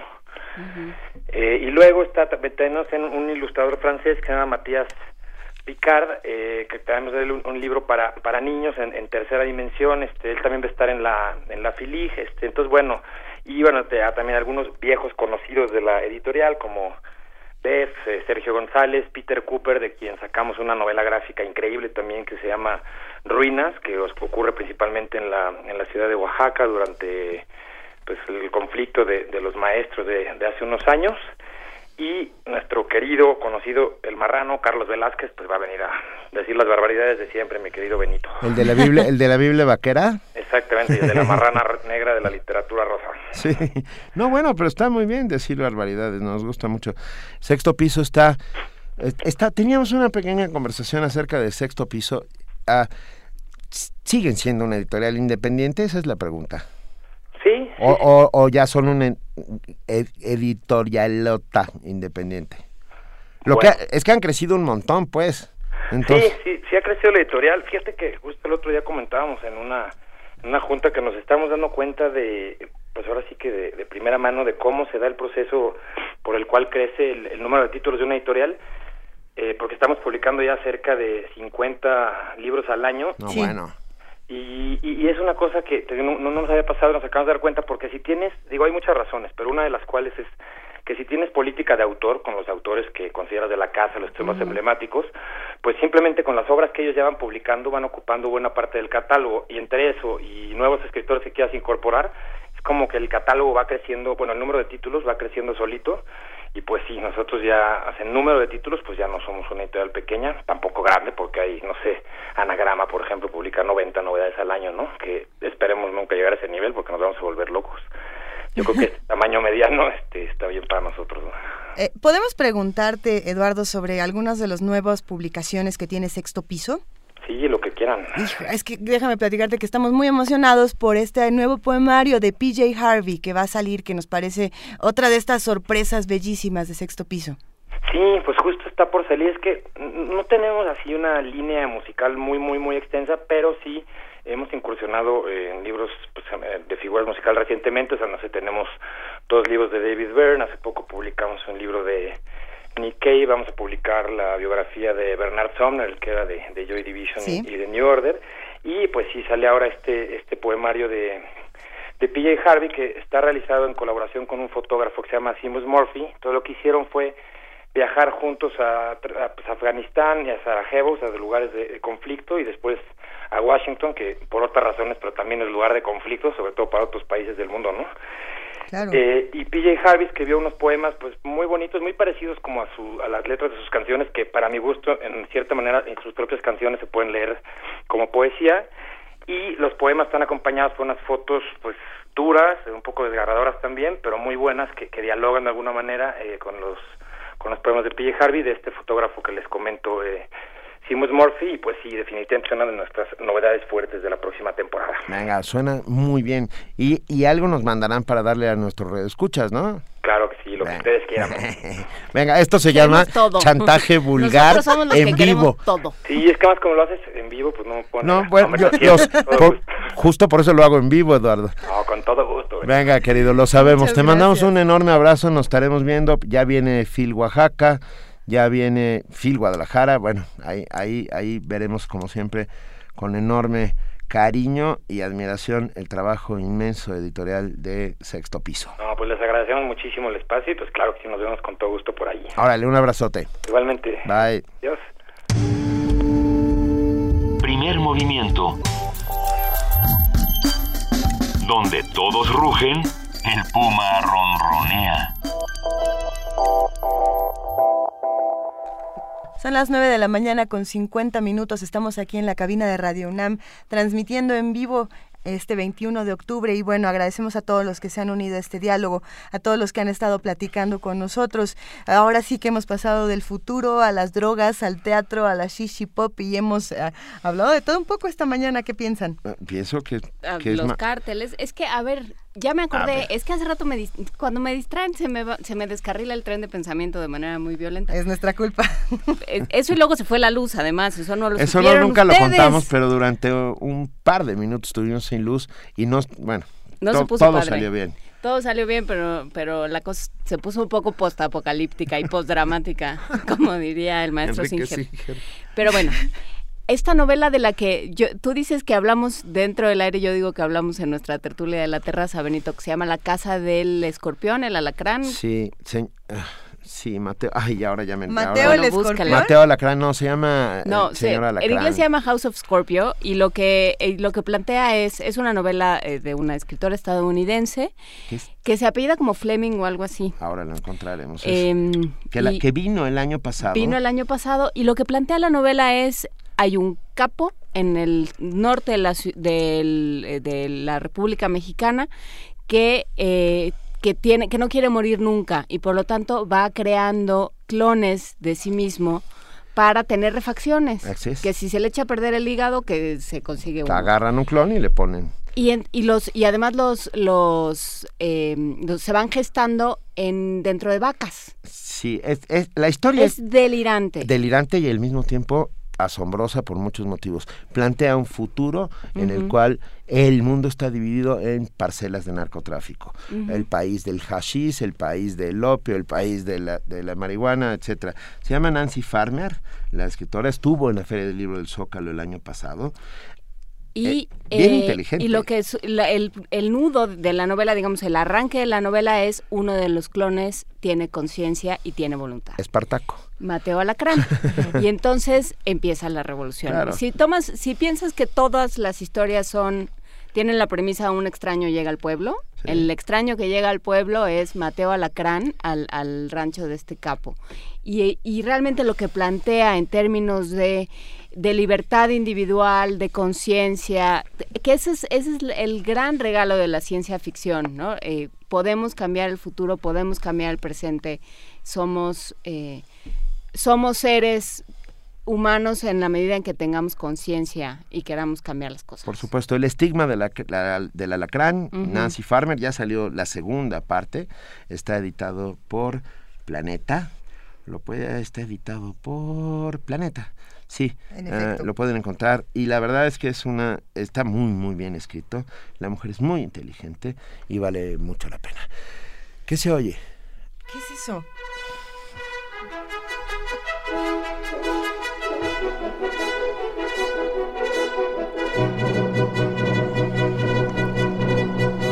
Vania Noche. Hola, Vania. Hola, muy buenos días a ¿Qué todos. va a pasar hoy en Radio UNAM, Vania? Hoy en Radio UNAM por el 860 de AM no se pierdan consultoría fiscal universitaria a las 12 horas. Letras al vuelo a las 2 de la tarde. Recuerden que ya cambió de horario.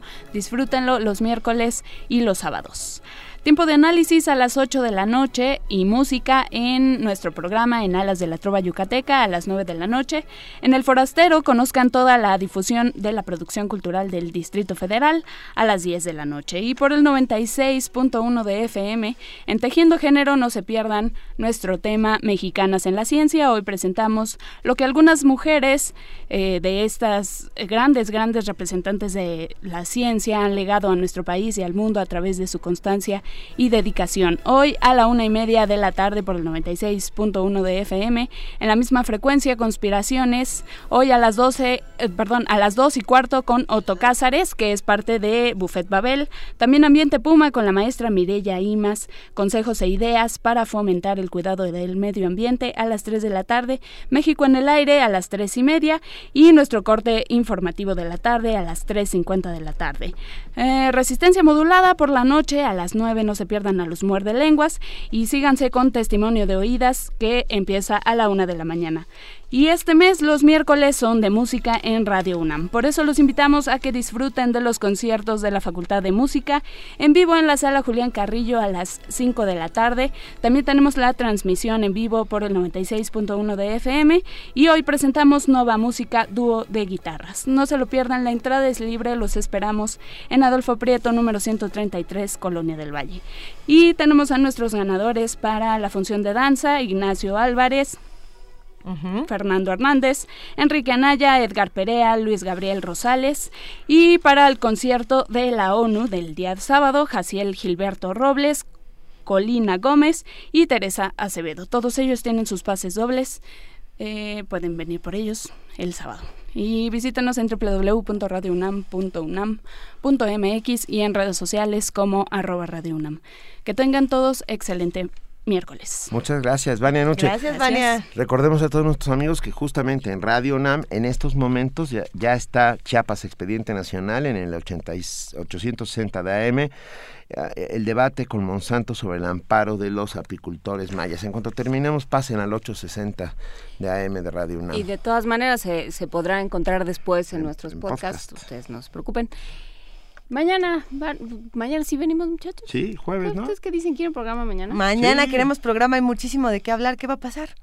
Pues mira, vamos a seguir con Hey Hey Hey es el rey, vamos a hablar sobre el Hey Festival otro rato, pero también vamos a hablar de una novela, ahora hoy estamos con las novelas tremendas, otra novela tremenda nueva de Antonio Ramos Revilla que se llama Los hijos pasados.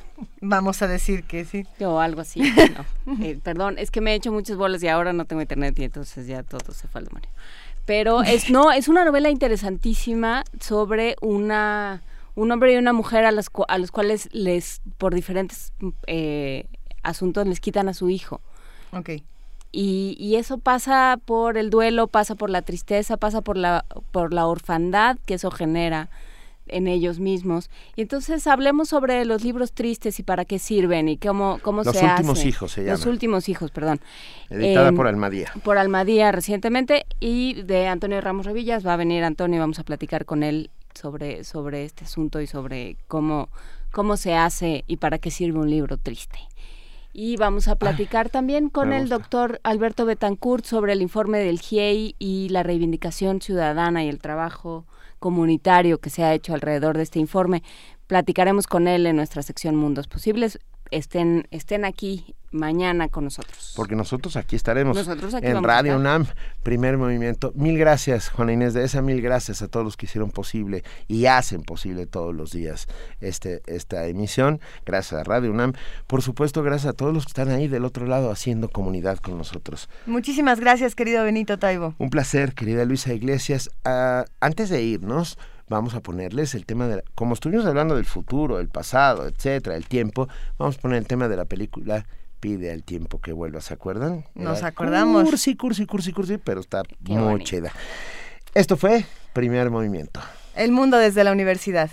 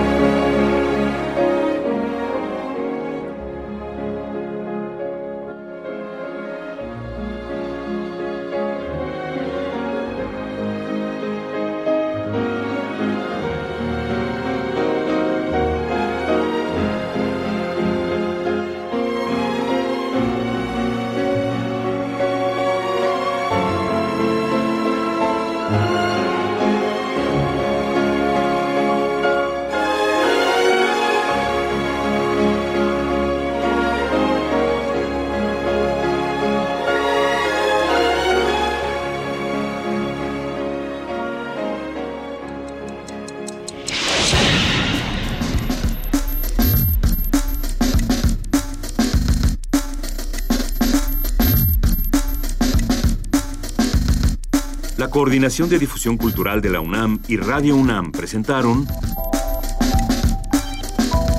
Primer Movimiento. El mundo desde la universidad. Operación técnica Arturo González. Información Antonio Quijano, Amalia Fernández, Miriam Trejo, Dulce García, Cindy Pérez Ramírez, Cristina Godínez, Abraham Menchaca, Vania Nuche y Patricia Palacios. Producción Silvia Cruz Jiménez, Frida Saldívar, Paco Ángeles y Ameyali Fernández.